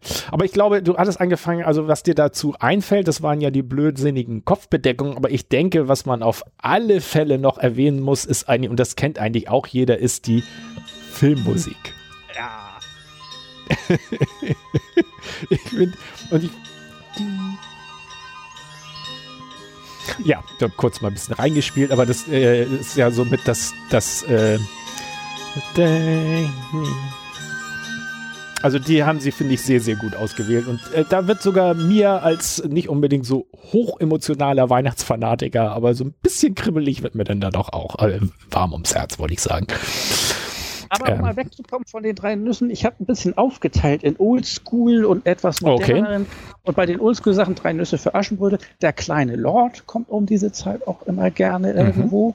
Stimmt. Äh, Aber der, den gibt's ja auch leider in der neueren Version. Ich finde die aus den, ich glaube, 80ern mit, äh, eine neue Version. ja, es gibt eine neuere Version. Ich weiß nicht, ob das sogar eine deutsche war, da bin ich mir nicht so Ich ganz rede von sicher. Alten, die ich schon als Kind Mit Alec Guinness als, äh, ähm, der, den Lord, also dem, den, Ja. den, äh, nicht den kleinen, sondern den großen Lord sozusagen, der, der, den, der den versteiften Alten Ja. spielt. Ja, aber auch sehr schöner Film, stimmt. Sehr, sehr, sehr schön. Und äh, hast du noch Ähm, was? Ähm, ähm, bei den Oldschool-Sachen nicht, glaube ich.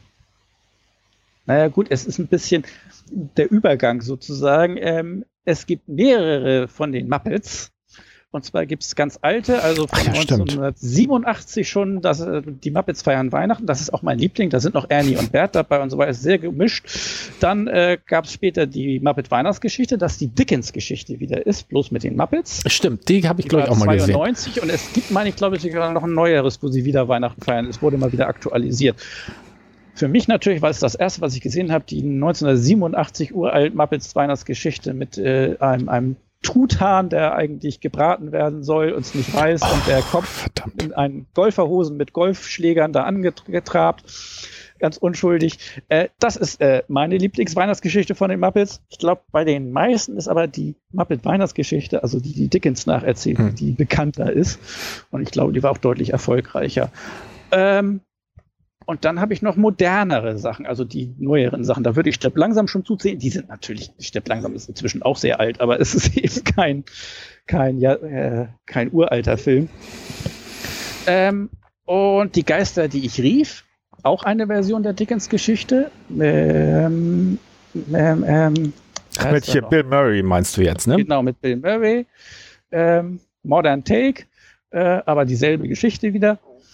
Ähm, und tatsächlich Liebe ist eigentlich der, den ich tatsächlich auch nochmal gucken würde zu dieser jetzigen Zeit, während ich alles andere, was ich genannt habe, schon so oft geguckt habe, dass es schon hm, ein bisschen, ein bisschen ausgenudelt ist.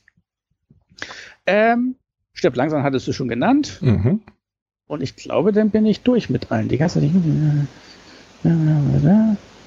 das waren alle weihnachtlichen Sachen, die ich so auf dem Schirm habe. Was hm. hattest du denn noch so, was nicht? Nee, ich hatte, hatte ja, wie gesagt, was mir immer sofort einfällt, ist Stirb langsam, was ja eigentlich ein Actionfilm ist, aber der spielt ja an Weihnachten und äh, ähm, es taucht immer so auch als weihnachtliches Element so auf. Und ich weiß gar nicht, ist sogar nicht der zweite ein Jahr später, ist das nicht auch wieder Weihnachten? Ich glaube, nur im. Ah, es waren, glaube ich, alle sehr entsetzt, als die dritte rauskam und er spielte äh, im, im Sommer. Das waren genau. ziemlich viele ziemlich beleidigt. Ja, ja, ja. und ich ich finde, das haben sie irgendwie ganz schön äh, verwurstet. Ich habe am Anfang immer nicht so ganz verstanden, wie man stirbt langsam nun mit weihnachtlicher Stimmung, aber mittlerweile finde ich es irgendwie, es wird auch, glaube ich, im Fernsehen fast immer. Wenn man das mit weihnachtlicher Stimmung zusammenbringt, ho, ho, ho, jetzt habe ich ein Maschinengewehr. Ja. Weihnachtsmesser auf dem Kopf. Weihnachtlicher geht's doch gar nicht. Ja, ja, ja. Ähm, das war, ähm, ja gut, die drei Nüsse für Aschenbrödel wäre mir noch eingefallen und sonst ein Weihnachtsfilm. Ich, also das ist jetzt aber eher so eine persönliche Tradition. Ähm, dass äh, ich muss mal ganz kurz, wir müssen mal pausieren, das kann ich ja nachher rausschneiden. Mein Büronachbar hat sich ausgesperrt. ich muss mir mal kurz die Tür aufmachen. Ein Moment. Ja, wobei wir, wir hatten über drei Nüsse für Aschenbuddel gesprochen, wir hatten Stirb langsam kurz gehabt und wir haben allgemein aufgezählt, was uns noch so zu Weihnachten einfällt. Ja, ich meine, du warst gerade Du hattest äh, relativ lange was erzählt, wo ich nachher ein bisschen abgelenkt war, weil ich äh, gesehen hatte, dass mein Nachbar schon vor zehn Minuten geschrieben hat, kannst du mich bitte wieder reinlassen? ich habe mich ausgesperrt. Ehrlich ja. gesagt, weiß ich. Ich glaube, Stirb langsam war das letzte, worüber wir geredet haben, meine ich, oder? Hatten wir noch irgendwas? Ah, äh, nee, langsam, genau. Also, ähm, ja genau, dass der, dass der erste und zweite und der dritte halt aber nicht im Winter war und äh, ja. der vierte ja auch nicht. Und äh, ja, das, äh, aber sonst. Das, ho, ho, ho, ach so, jetzt ah, jetzt weiß, jetzt weiß ich wieder. Ähm, ich hatte gesagt, nämlich, das äh, wäre jetzt halt nicht so was Allgemeingültiges, glaube ich, aber bei uns ist so ein bisschen kleine Weihnachtstradition, äh, entweder äh, den Herrn der Ringe oder den Hobbit äh, zu Weihnachten zu gucken. Also so, ne, so ein bisschen was Fantasy-mäßiges. Alle ähm, drei Folgen von der Herr der Ringe? Ja, also wir machen meistens das eine oder das andere und äh, Angelika hat manchmal auch noch so dieses, ich weiß gar nicht, das ist glaube ich jetzt auch, aber ich glaube, über zehn Jahre lang ähm, habe ich noch teilweise mitmachen müssen. Ich habe mich dann nachher abgesondert. Die ganz klassischen Weihnachtsfilme sind denn die ganz klassischen? Die ganz klassischen Filme zu Weihnachten, alle drei. Sissy, Teil 1 bis 3. Oh, nein, nein, nein, nein, nein, da wäre ich nicht dabei. ich bin da ja auch nicht mehr. Wenn man das dann schon langsam rückwärts aufsagen kann, dann muss ich das auch. Ich finde, die sind, die sind, also, äh, sind so ein bisschen entertaining. Man, also ich, einmal kann man die sicherlich mal gucken, wenn man da so mal gucken will, wie das denn so ein bisschen mit possierlichem Humor aussieht. Aber äh, ja, mehrfach äh, hat mir dann nachher auch gereicht. Ja, ich glaube, dann haben wir doch unsere äh, weihnachtliche Ecke, können wir, also die, die weihnachtliche Folge jetzt, können wir jetzt beschlossen, ja. genau. Und jetzt wollen wir ja nochmal uns äh, unserer Kategorie der historischen Serien widmen. Und äh, zwar da speziell haben wir gesagt, wir machen jetzt einen äh, Dekadenrückblick sozusagen. Und zwar nicht der letzten zehn Jahre, sondern der zehn Jahre, die wir in diesem Jahr äh, bearbeitet haben. Nämlich die 70er. Ja. Genau reden wir über die 70er und was da so serienmäßig, also ähm, ich habe mir nochmal die einzelnen Jahre alle zusammen angeguckt, mhm. was da so losging in den 70ern und habe geguckt, ob ich da äh, übergreifende äh, Themen finde, sozusagen, also Dinge, die in den 70ern und nicht nur ganz bestimmte Serien in irgendeinem mhm. Jahr, sondern die in mhm. den 70ern im, insgesamt irgendwie groß waren. Ähm, was ich so gesehen habe, war erstens Augsburger Puppenkiste. Mhm. Wir hatten Kalle Wisch, wir hatten Lukas und der Lokomotivführer, ich weiß nicht, welche Sachen mhm. noch alles, aber die Augsburger Puppenkiste war in den 70ern. Die war schon eine Wucht. die ist auch danach immer noch eine große Sache, meiner Meinung nach, aber ja. eben eine sehr 70er-Jahre-artige Sache. Dann auch für Kinder geeignet, äh, sehr viele Zeichentrickserien und sehr viele davon äh, Anime oder Anime verstehe ich eigentlich eher die. Ja, das käme ich auch nicht auf die Ideen. Sachen, aber, aber eben Heidi und, und äh, äh, Pinocchio, Sindbad äh, fällt auch ein bisschen unter Anime, weil in Japan und im japanischen Stil gezeichnet. Ähm, war ein, eine große 70er Jahre Angelegenheit. Äh, was ich denn so in Deutsch produzierten Sachen gesehen habe, war, war so nonstop, non, sonstige Sketch-Shows waren anscheinend 70er Jahre mäßig. Da gab es verschiedenste. Ähm, wo ich sagen muss, obwohl Sketch-Shows jetzt in dem Alter für mich geeignet werden, war nie so mein Ding, muss ich sagen. Auch Dieter Hallervorden war. Nee, nee, also ich glaube, ich, ich glaube auch. Schlimm, aber ich war nie so der große Fan. Otto war, fand ich super, aber ich glaube, der ist sogar ein Tick später eher, oder? Nee, der ist eigentlich die, die, ähm, also den großen Erfolgsschwung hat er in den 70ern gehabt, äh, war noch ein bisschen in den 80ern. Ähm, ich bin auch ganz großer Otto-Fan gewesen, allerdings so intensiv, dass ich das so rauf und runter gehört habe, dass ich glaube, dass es auch so ein bisschen dann irgendwann, irgendwann war, ja. Ermüdungserscheinungen ähm, ähm, äh, hervorgebracht hat. Und was ich ein bisschen schade finde, also ich schätze ihn immer noch und ich finde es auch toll, dass er immer noch so agil ist. Aber was meinem dann auffällt, wenn man jemanden so lange kennt mit seinen Gags, dass der eigentlich nur den alten Kram, also äh, jetzt das ist jetzt ja, nee, also ich glaube Ende der 90er hat er nochmal was gemacht und dann jetzt die letzten 30 Jahre habe ich das Gefühl, es ist eigentlich nur Recycling von seinen alten Jokes. Also er hat ja ein paar Filme gemacht, das war auch alles äh, Recycling seiner Witze im, im Film dann und es ist ganz, ganz wenig Neues dabei und wenn mal was Neues dabei ist, dann ist es, finde ich, immer noch sehr ähm, merkt man, dass es halt auch auf einer alten Idee aufsattelt. Also er hatte ja mal so aktuelle Popmusik irgendwie ein bisschen umgedichtet immer und das konnte er ja richtig gut. Er kann ja super Gitarre spielen, so dass er halt auch gerade die neue deutsche Welle äh, schön ein bisschen veräppeln konnte und das klang klanglich von der Gitarre aber echt gut hingekriegt hat und dann mit so einem lustigen Text drüber und ich meine, er hat vom ich weiß nicht, ist aber auch schon wahrscheinlich wieder zehn Jahre her. Irgendwann hat er das mal wieder gemacht, aber auch wieder irgendwelche aktuellen Stücke ähm, halt ein bisschen verballhornt. Ähm, das finde ich so ein bisschen schade. Also ich, so zu den, zu den 70ern, ich finde so außer den liebevollen Kindersachen, so richtig Sachen, die ich immer noch lustig finde. Also, das finde ich aber auch interessant. Es ist ja 1919, es ist Dieter Hallervorden, Otto, Dieter Krebs, das war ja alles extrem klamautig damals. Ja, also genau. Ja, ich wollte gerade sagen, so ja richtig. Nicht irgendwie Humor in, in irgendeinem Zusammenhang, sondern es war immer Sketch-Show und Klamauk, also ohne Handlung. Ja, und ich finde, ich finde, Klamauk ist so, so ein schönes Wort, was auch in sich, finde ich, vom Klang her so richtig beschreibt, wie das war.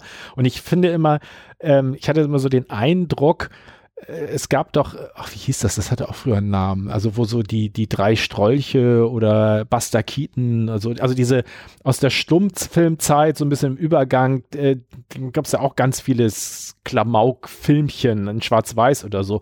Und dieser Stil Humor, halt, finde ich, den haben sie in den 70ern äh, wieder aufgegriffen, aber das wirkte halt so verstaubt dabei oder, oder teilweise auch zu, zu schenkelklopferig, zu simpel, so, ne? Also, ich weiß zwar, dass ich früher, ich glaube, Klim Bim war ja auch noch so eine Show. Ich fand, ja, und Dieter Halbervorn fand ich auch unglaublich witzig damals, äh, als, aber da muss man ja auch bedenken, ähm, da war ich noch im einstelligen Jahresbereich, äh, dass, dass man da Sachen noch lustig findet, die man dann später nie mehr ganz so komisch findet. Ja, ja. nee, das finde ich, ähm, so, was, was noch schön ist, Loriot gab es ja auch in den 70ern ja. da. Und das finde ich, das ist schon ein bisschen, das ist auch noch Humor, wo ich über bestimmte Sachen auch heute noch herzlich lachen kann. Also, äh, oh, da könnte man ja auch noch mal zu Weihnachten, äh, früher war mehr Lametta, ähm, ich weiß gar nicht, wie das heißt, diese kleine Sequenz, äh, ich glaube Weihnachten bei Hoppenstets oder so heißt das, auch von Loriot, so ein Sketch, wo, ja. wo irgendwer noch irgendwelchen Staubsauger zusammenbaut, äh, ein Staubsauger mit Föhnhaube, glaube ich, war das Besondere daran und Opa Hoppenstedt sagt, glaube ich, dauernd immer, früher war ja auch mehr Lametta. Nochmal zur kleinen Weihnachtsanmerkung. Ich finde sonst so, oh, oh, ein Herz und eine Seele sehe ich gerade noch aus dem Augenwinkel. Die finde ich auch heute noch gut. Ja, Ja, Und ich weiß gar nicht, lange nicht gesehen. Nee, ich glaube, ne, also ich kann mich da nur an die, an die, das ist ja auch so ähnlich wie mit den drei Nüssen für Aschenbrödel und der 90. Geburtstag zu Silvester spielen sie ja auch jetzt immer ein Herz und eine Seele, die, die Silvesterpunsch-Folge, glaube ich, auch zu Silvester immer gerne. Gibt es da auch eine Weihnachtsfolge von Ike Alfred? Ich kann mich da gerade nicht erinnern. Müsste es doch bestimmt. Weiß ich Keine nicht. Ahnung. Ja, ja. Müsste man noch mal recherchieren. Also, und ich bin mir nicht ganz sicher, ob sozusagen das Bleibende oder wo ich sage, ach, das hat heute noch Qualität, immer alles eher so Kinderserien sind, ob es damit zusammenhängt, dass ich halt ah, eben Kind war, als äh, die 70er liefen, oder ob das halt einfach doch besser gealtert ist, das äh, Ja. Metier. Das äh, weiß ich nicht so genau. Das ist eine gute Frage, aber ich glaube einfach, ja, es ist, glaube ich, besser gealtert, weil die Art von Humor in den ganzen Klamauk-Sachen, die sind eben ist, äh, heute eben nicht mehr so angesagt. Nee. Nee. Und die Kinderserien sind eben nette Kinderserien, die kann man auch heute Und- noch und es-. Es ist ja auch so, so dieses ganze Stand-up-Thema ist ja in den 70ern erst über Amerika groß geworden. So, ne? das, ich glaube, in den 60ern gab es das noch nicht so. Also ich kann mich jetzt nicht so an 60er Stand-up-Folgen, so Frasier, Cheers. Cheers war, glaube ich, eine recht frühe, die und das, ähm, und ich glaube, da, ich weiß gar nicht, ob es überhaupt so Versuche gegeben hat, das äh, im deutschen Fernsehen nachzubilden, so, so ein Stand-up-Serien. Ich glaube, ja, oh, ja gut, Nonstop Nonsense vielleicht, aber So, nee. Ach so, Abkurtengäste, Kinder, Trickserien, Klamauk-Sendungen und Sketchshows. Ähm, ich habe noch, oder äh, hast du denn noch irgendwelche Dinge, die so 70er übergreifend für dich zu, als Thema herausstachen, wenn du die Also ja, Robby Tobby, also es sind wie gesagt eher so die Kindersachen, Robby Tobby und das Flie- Flievertüt, äh, das andere hast du ja schon genannt, die Augsburger Puppenkiste, äh, kann ich auch heute mal noch dran hängen bleiben. Ich finde, wenn es dann eher so an ja, ernstere Sachen, es sind ja eher dann so Krimi-Geschichten, da kann ich Columbo nur höchstens noch äh, wirklich wertschätzen heute, wenn ich es mal wieder sehe. Und viele andere Dinge finde ich auch schon wieder so ein bisschen, ja, sch schlecht gealtert. Äh, Schlecht gealtert. Ja, aber Krimiserien waren auch relativ beliebt. ja. Dallas und Denver waren 70er Jahre. Ach, stimmt. Ja, die ich. packe ich Das- immer mehr in die damals 80er. Ja ganz groß, aber Ja, ich ja. glaube, das sind auch, ja, ich, diese wir sind ja noch weitergelaufen, also so Mhm. gesehen Ja. gehört ja auch noch rein, aber sie haben 70er angefangen und waren eigentlich ein Phänomen. Also das war auch ein bisschen, jeder wusste, was letzte Folge bei Dallas Mhm. und Denver gelaufen ist, äh, wenn man am nächsten Tag über gesprochen hat, aber ich glaube auch nicht, dass das heute noch jemand interessiert. Also ich würde mir nicht nochmal anfangen wollen, Dallas und Denver anzugucken. Ich wüsste nicht Ich warum. Ich habe vor ein paar Das hat Jahren mich auch mal, damals nicht so interessiert, da Ja. war ich zu jung für. ja. Da interessierten mich alte Leute, die irgendwie Geld in Öl gemacht haben, nicht.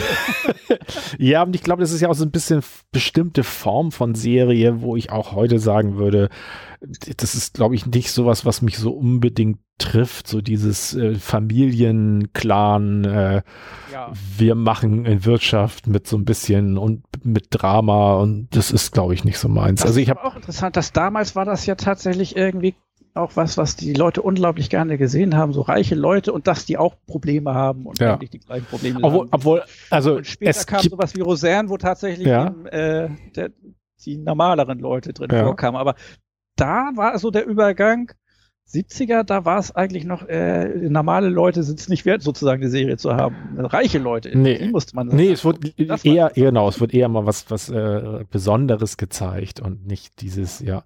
Ähm, obwohl Dallas ja, insofern, die haben ja eine Neuauflage und ich meine, die haben auch mehr als eine. Ich glaube, die sind ja auch schon in der dritten oder vierten Staffel. Ich glaube, auf Netflix oder so, es gibt ein, eine nicht Neuauflage. mitgekriegt. Ja, ja, also es ist natürlich Also- nicht der Erfolg wie damals, aber man muss ja auch immer dazu sagen, ähm, wie du auch gerade sagtest, so Dallas kannte jeder, dass das äh, in den 70ern ist es ja auch so, da haben wir ja noch ganz klar das Verhältnisse für die jüngeren Zuhörer und Zuschauer von uns. In den 70ern gab es halt nur drei Programme. Da gab es das ARD, ZDF und das dritte Programm, ähm, in dem halt aber nicht so die ganz spannenden Sachen, also für jedenfalls junge Menschen unbedingt liefen.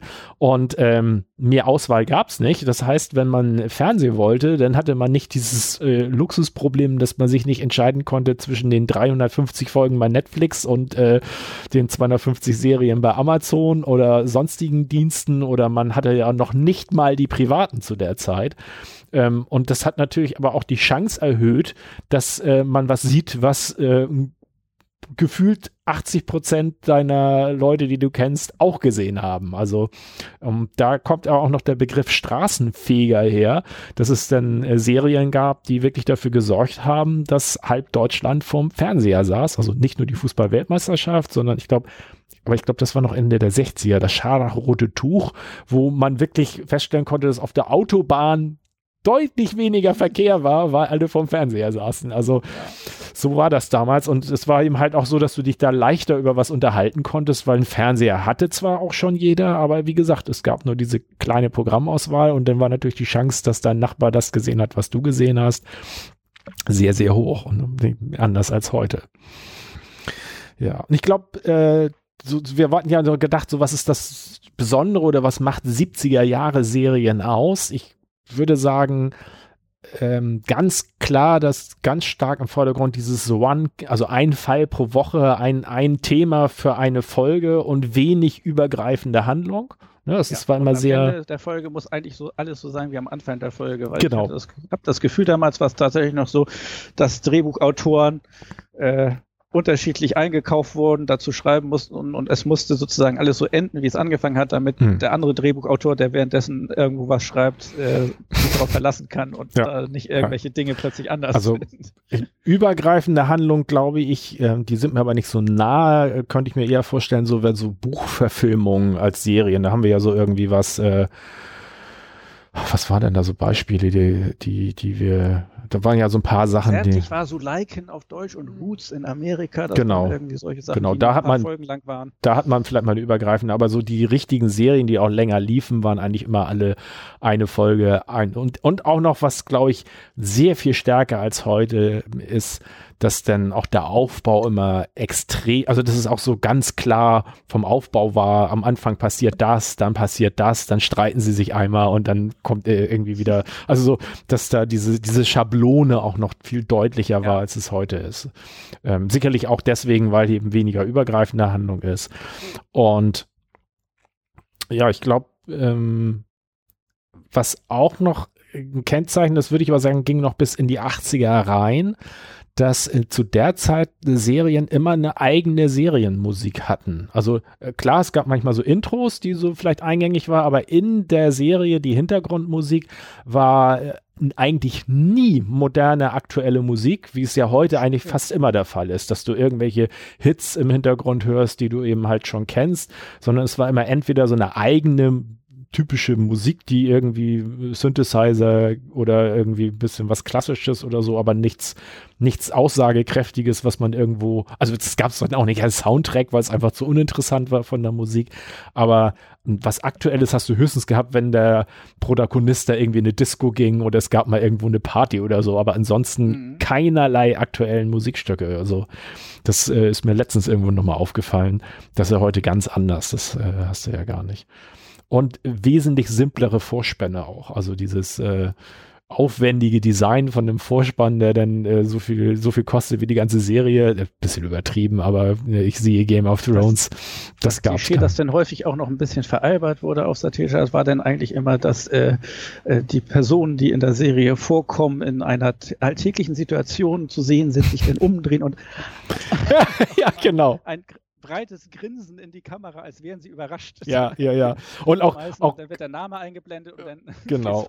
Und, und auch äh, das äh, ganz oft dann, ähm, wenn, wenn der Vorspann so aus äh, kleinen Szenen war, die zusammengeschnitten war, dann konntest du sicher sein, all diese Szenen siehst du in dieser Staffel auch. Und trotzdem blieb dann auch der Vorspann für vier, fünf Staffeln komplett gleich. Also ganz selten mal, dass da was drin verändert wurde. Dann hatte man ihn auch und dann hat man ihn auch benutzt. so war das denn auch? Und was auch überhaupt nicht vorkam, Vorspänne hatten immer eine Länge. Also es war immer so mindestens äh, 90, also ein, zwei Minuten lief immer ein Vorspann. So diese Sachen, die man heute hat, dass wirklich nur so ein gemacht wird, wo einmal kurz der Titel eingeblendet wird oder auch teilweise gar keinen Vorspann mehr richtig, das gab es damals nicht. Aber man konnte sich dann auch ein bisschen einschwingen, ne? wenn man so eine Lieblingsserie hatte und der Vorspann lief, dann wusste man so, jetzt geht's wieder los. Ja. Ja, hast du noch Ergänzungen, was für dich so klassische 70er Jahre Folgen sind oder noch Sachen, die ja, du erwähnt haben? Sketch-Shows, Dallas und Denver. Nein, ich habe nicht, äh, da muss ich dich eigentlich fragen, weil ich habe nicht rausgeschrieben, nur so den Gedanken gehabt und alles, was so aus Deutschland an Serien kommt, waren immer so Normalserien. Ja. Also irgendwelche Familiengeschichten, wo normale Familien normale Familienprobleme hatten, was ich damals so unendlich langweilig fand. ja, ja, aber, aber ich finde. ich hätte, jetzt auch gar keine Beispiele, wenn ich Ja, und selbst, selbst die Krimis Krim. von nebenan oder sowas Die- gab's, ich. Ja, die gab's Drombuschs und. Die Äh, Drombusch, obwohl, ja, da weiß ich gar nicht, ob die.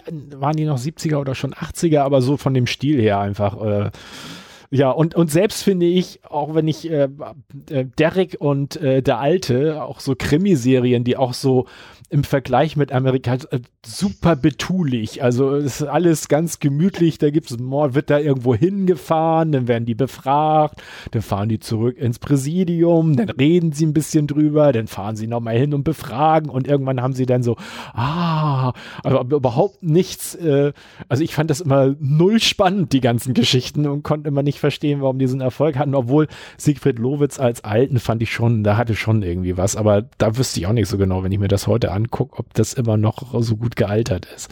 Aber äh, Derek, äh, ja, keine Ahnung, das äh, 281 Folgen sehe ich gerade. Es ist äh, 281 Folgen Langeweile, würde ich sagen. Na, war Derek nicht die deutsche Serie, die irgendwie auch in Brasilien und in Japan Ja, irgendwie gut ja, ankam? Also Ja, eine ja. der, deutschen Serien, die ein Verkaufsschlager im Ausland war. Mhm, mhm.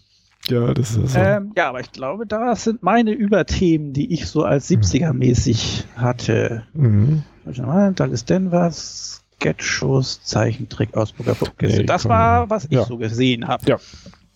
Genau, jetzt freuen wir uns auch äh, dann für ab nächstes Mal, da machen wir ja dann mit 1981 weiter, dann geht's ja, in Ja. die bunten 80er.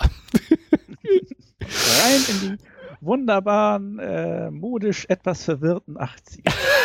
ja, so kann man es auch sagen. Äh, Moment, sind Okay. wir 1981 oder 1980? Nee, 80 haben wir letztes Mal noch gemacht. Hatten wir gemacht. Okay, ja, 81. jetzt sind wir bei Wir sind 81. 81. Manche, Gut. dein Gedächtnis, das ist doch gerade mal zwei Wochen her. Noch nicht mal. Und weiß ich überhaupt noch, was Thema das letzte Mal war? Nein. Du weißt ja nicht mal, was du jetzt so tust. Eine Folge nach der anderen. Was, was ihr immer nicht mitkriegt, das schneide ich ja immer raus. Zwischendurch muss ich ja immer kurz meinen Bruder dran erinnern, was wir gerade machen. Das ist ja furchtbar mit ihm. Sind wir jetzt in der Kochshow oder machen wir den Podcast über Sie? Jetzt komme ich. Wir haben eine Kochshow. Ah. Ich glaube schon, oder? Was haben wir denn letztes Mal gekocht? Ich und Kochen ist auch irgendwie nicht so. Nee, glaube ich nicht. Na gut, dann ähm, können wir ja schon so in den Endspurt einbiegen oder hast du noch was so Quasseleckenmäßiges, obwohl ich glaube doch gerne zum Einkaufen wollen würde und ich habe nur noch eine halbe Stunde Zeit. Deswegen los. Ja, also glaube ich, auch durch. genau. Und ich habe ja eigentlich schon den, Ecke habe ich, glaube ich, gar nichts parat. Also. Nö, wunderbar. Äh, ich habe eigentlich ja, ich hätte, ich hätte es eigentlich viel eleganter machen. Ich hatte ja eigentlich gerade schon die elegante Überleitung zu, dass wir nächstes Mal 1981 machen. Da hätte ich einfach nur weitermachen sollen. Und äh, dann fehlen uns eigentlich noch zwei Sachen. Das eine ist nämlich, welche Serie du dir ansehen darfst. Und da sind wir mal so ehrlich und plaudern das Nähkästchen, dass wir aus Effektivitätsgründen du mich schon mal gefragt hattest, äh, was du dir vielleicht angucken könntest. Und wir haben darüber gesprochen. Ich hatte eine kleine Auswahl und deswegen vorhin schon der kleine Verweis. Äh, du hast dir dann aus meinem Angebot äh, die Serie The Closer ausgewählt dass wir die Ja. nächstes Mal besprechen. Und da habe ich dir dann halt auch die entsprechenden. Und äh, jetzt geht's nur noch darum, dass wir eine Top 3 machen. Jetzt könnten wir ja theoretisch, auch wenn wir vielleicht nicht mehr dieses Jahr aufnehmen, drei Silvesterfolgen nehmen, aber ich finde, das ist ein bisschen zu einfach, oder? Westerfolgen.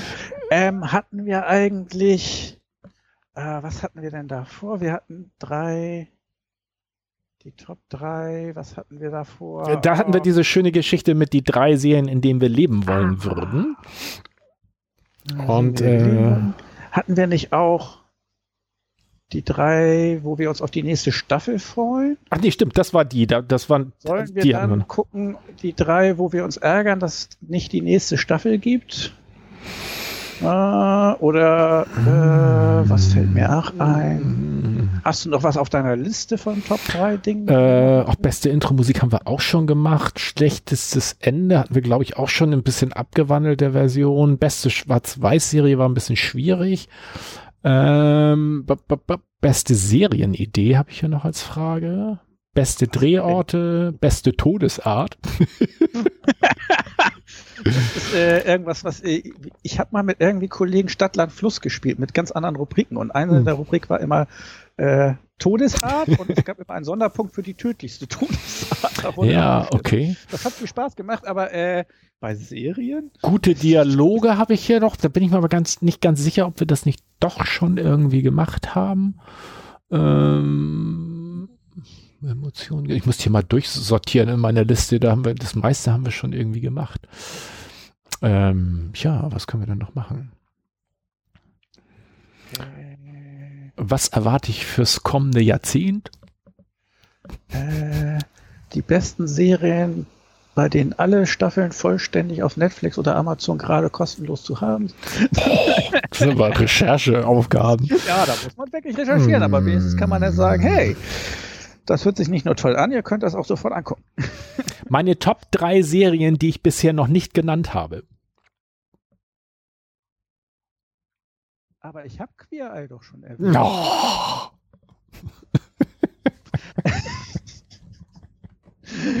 du hast das dieses das Mal schon. Du, Geräusch, also, das du gerade gemacht hast, einmal rausschneidest, das kann ich für viele verschiedene Dinge. oh. oh. Ähm, nein, nein, nein! Also das Ding ist, da würde mir absolut nichts einfallen, weil ich immer denke, ich habe alle genannt, aber immer wenn wir reden, auch in dieser ja. Folge, hatte ich mehrmals das, oh, darüber haben wir noch gar nicht geredet, aber ja, was, ähm, das klappt nur in der, innerhalb der Folge. Oder wir müssen das jetzt vertagen, es bleibt ein Geheimnis und wir müssen uns das noch überlegen bis nächstes Mal, was uns dann einfällt, damit wir jetzt nicht so lange... Ich jetzt wissen, ich muss dran arbeiten, ich brauche Zeit für meine Beste Todesart. Recherchieren habe ich noch. Beste Todesart. Das ist aber jetzt keine Seriensache, sondern mehr eine Folgen- oder sonst was, oder? Ja. Beste oh, ähm, irgendwo hatte ich beste Serienidee, also das äh, Set, wo, wo das Setting so ist, dass wir sagen, das ist mal ein außergewöhnliches, intelligentes, erstaunliches Idee. Lass mich kurz nachdenken. Eine Idee würde womöglich aber wieder auf alles Mögliche hinauslaufen, was ich schon so oft genannt habe. Hm. Hm. Die besten drei Serien, die mir partout nicht einfallen wollen. Platz 3, äh. Von zwei. Ken, kenn ich nicht, kenn ich, kenn ich nicht, kenn ich, fällt mir, fällt mir jetzt, kann ich, geht nicht. Die, die mit dem, oh. Die mit dem Dings da, der mit dem, mit dem, ja, mit dem, genau. die haben dann und äh, danach haben sie ja auch und ja. Genau. Ja, die war ja auch am Anfang und danach dann auch, aber insgesamt schon. das wird so nix. Ähm, ja, einigen wir uns denn nicht auf irgendwas? Uh, okay, dann muss es eben sein. Oder, oder wir machen das, ja. damit wir jetzt zu was kommen. Jeder von uns äh, denkt sich unabhängig voneinander eine Frage aus und bringt dann seine drei Top-Serien dazu mit und dann muss beim übernächsten Mal der andere die Frage des anderen übernehmen. Also, ne, das, äh, äh, du denkst so. dir eine Frage aus und bringst deine drei Folgen mit, ich denke mir eine aus und dann muss nächstes Mal dann, also das Mal da drauf, mach, ich, mach ich deine, und genau, tauschen wir. Okay. Dann können wir jetzt nämlich zum Abschluss kommen, ohne dass es so anstrengend wird. Und jeder muss sich selber was ausbröseln. Top 3 eigene Idee. Hm. Okay. Ist notiert, dann habe ich The Closer. Hm? 1981. Und Top 3 nach einer eigenen Idee, die erst präsentiert wird beim nächsten Mal. Tada! wir müssen also diese Folge nochmal durchgucken. Wir hatten ganz viele Serien genannt, wo wir sagten, hey, die müssten wir nochmal besprechen. Ich glaube, langsam, weißt du noch, wie das auf Japanisch heißt? Ähm, ähm, Sundoku, glaube ich, war das japanische Wort für äh, ganz viele Bücher kaufen und stapeln, aber nicht lesen. Ich glaube, das machen wir gerade mit Serien.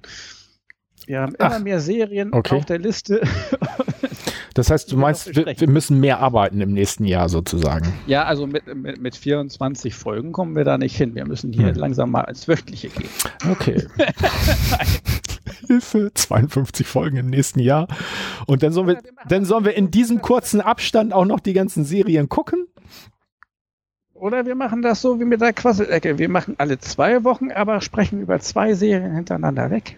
Ja, oder wir machen alle vier Wochen und sprechen darin über 15 Serien aus drei Familien. Äh, aus drei Sparten. Aber wegen Corona dürfen die doch nur aus zwei. So ah, okay, genau. Aber ja, nächstes Mal steht fest. Genau, Das haben wir. Du kommst noch zum Einkaufen. Alles ist super. genau, Alle sind glücklich.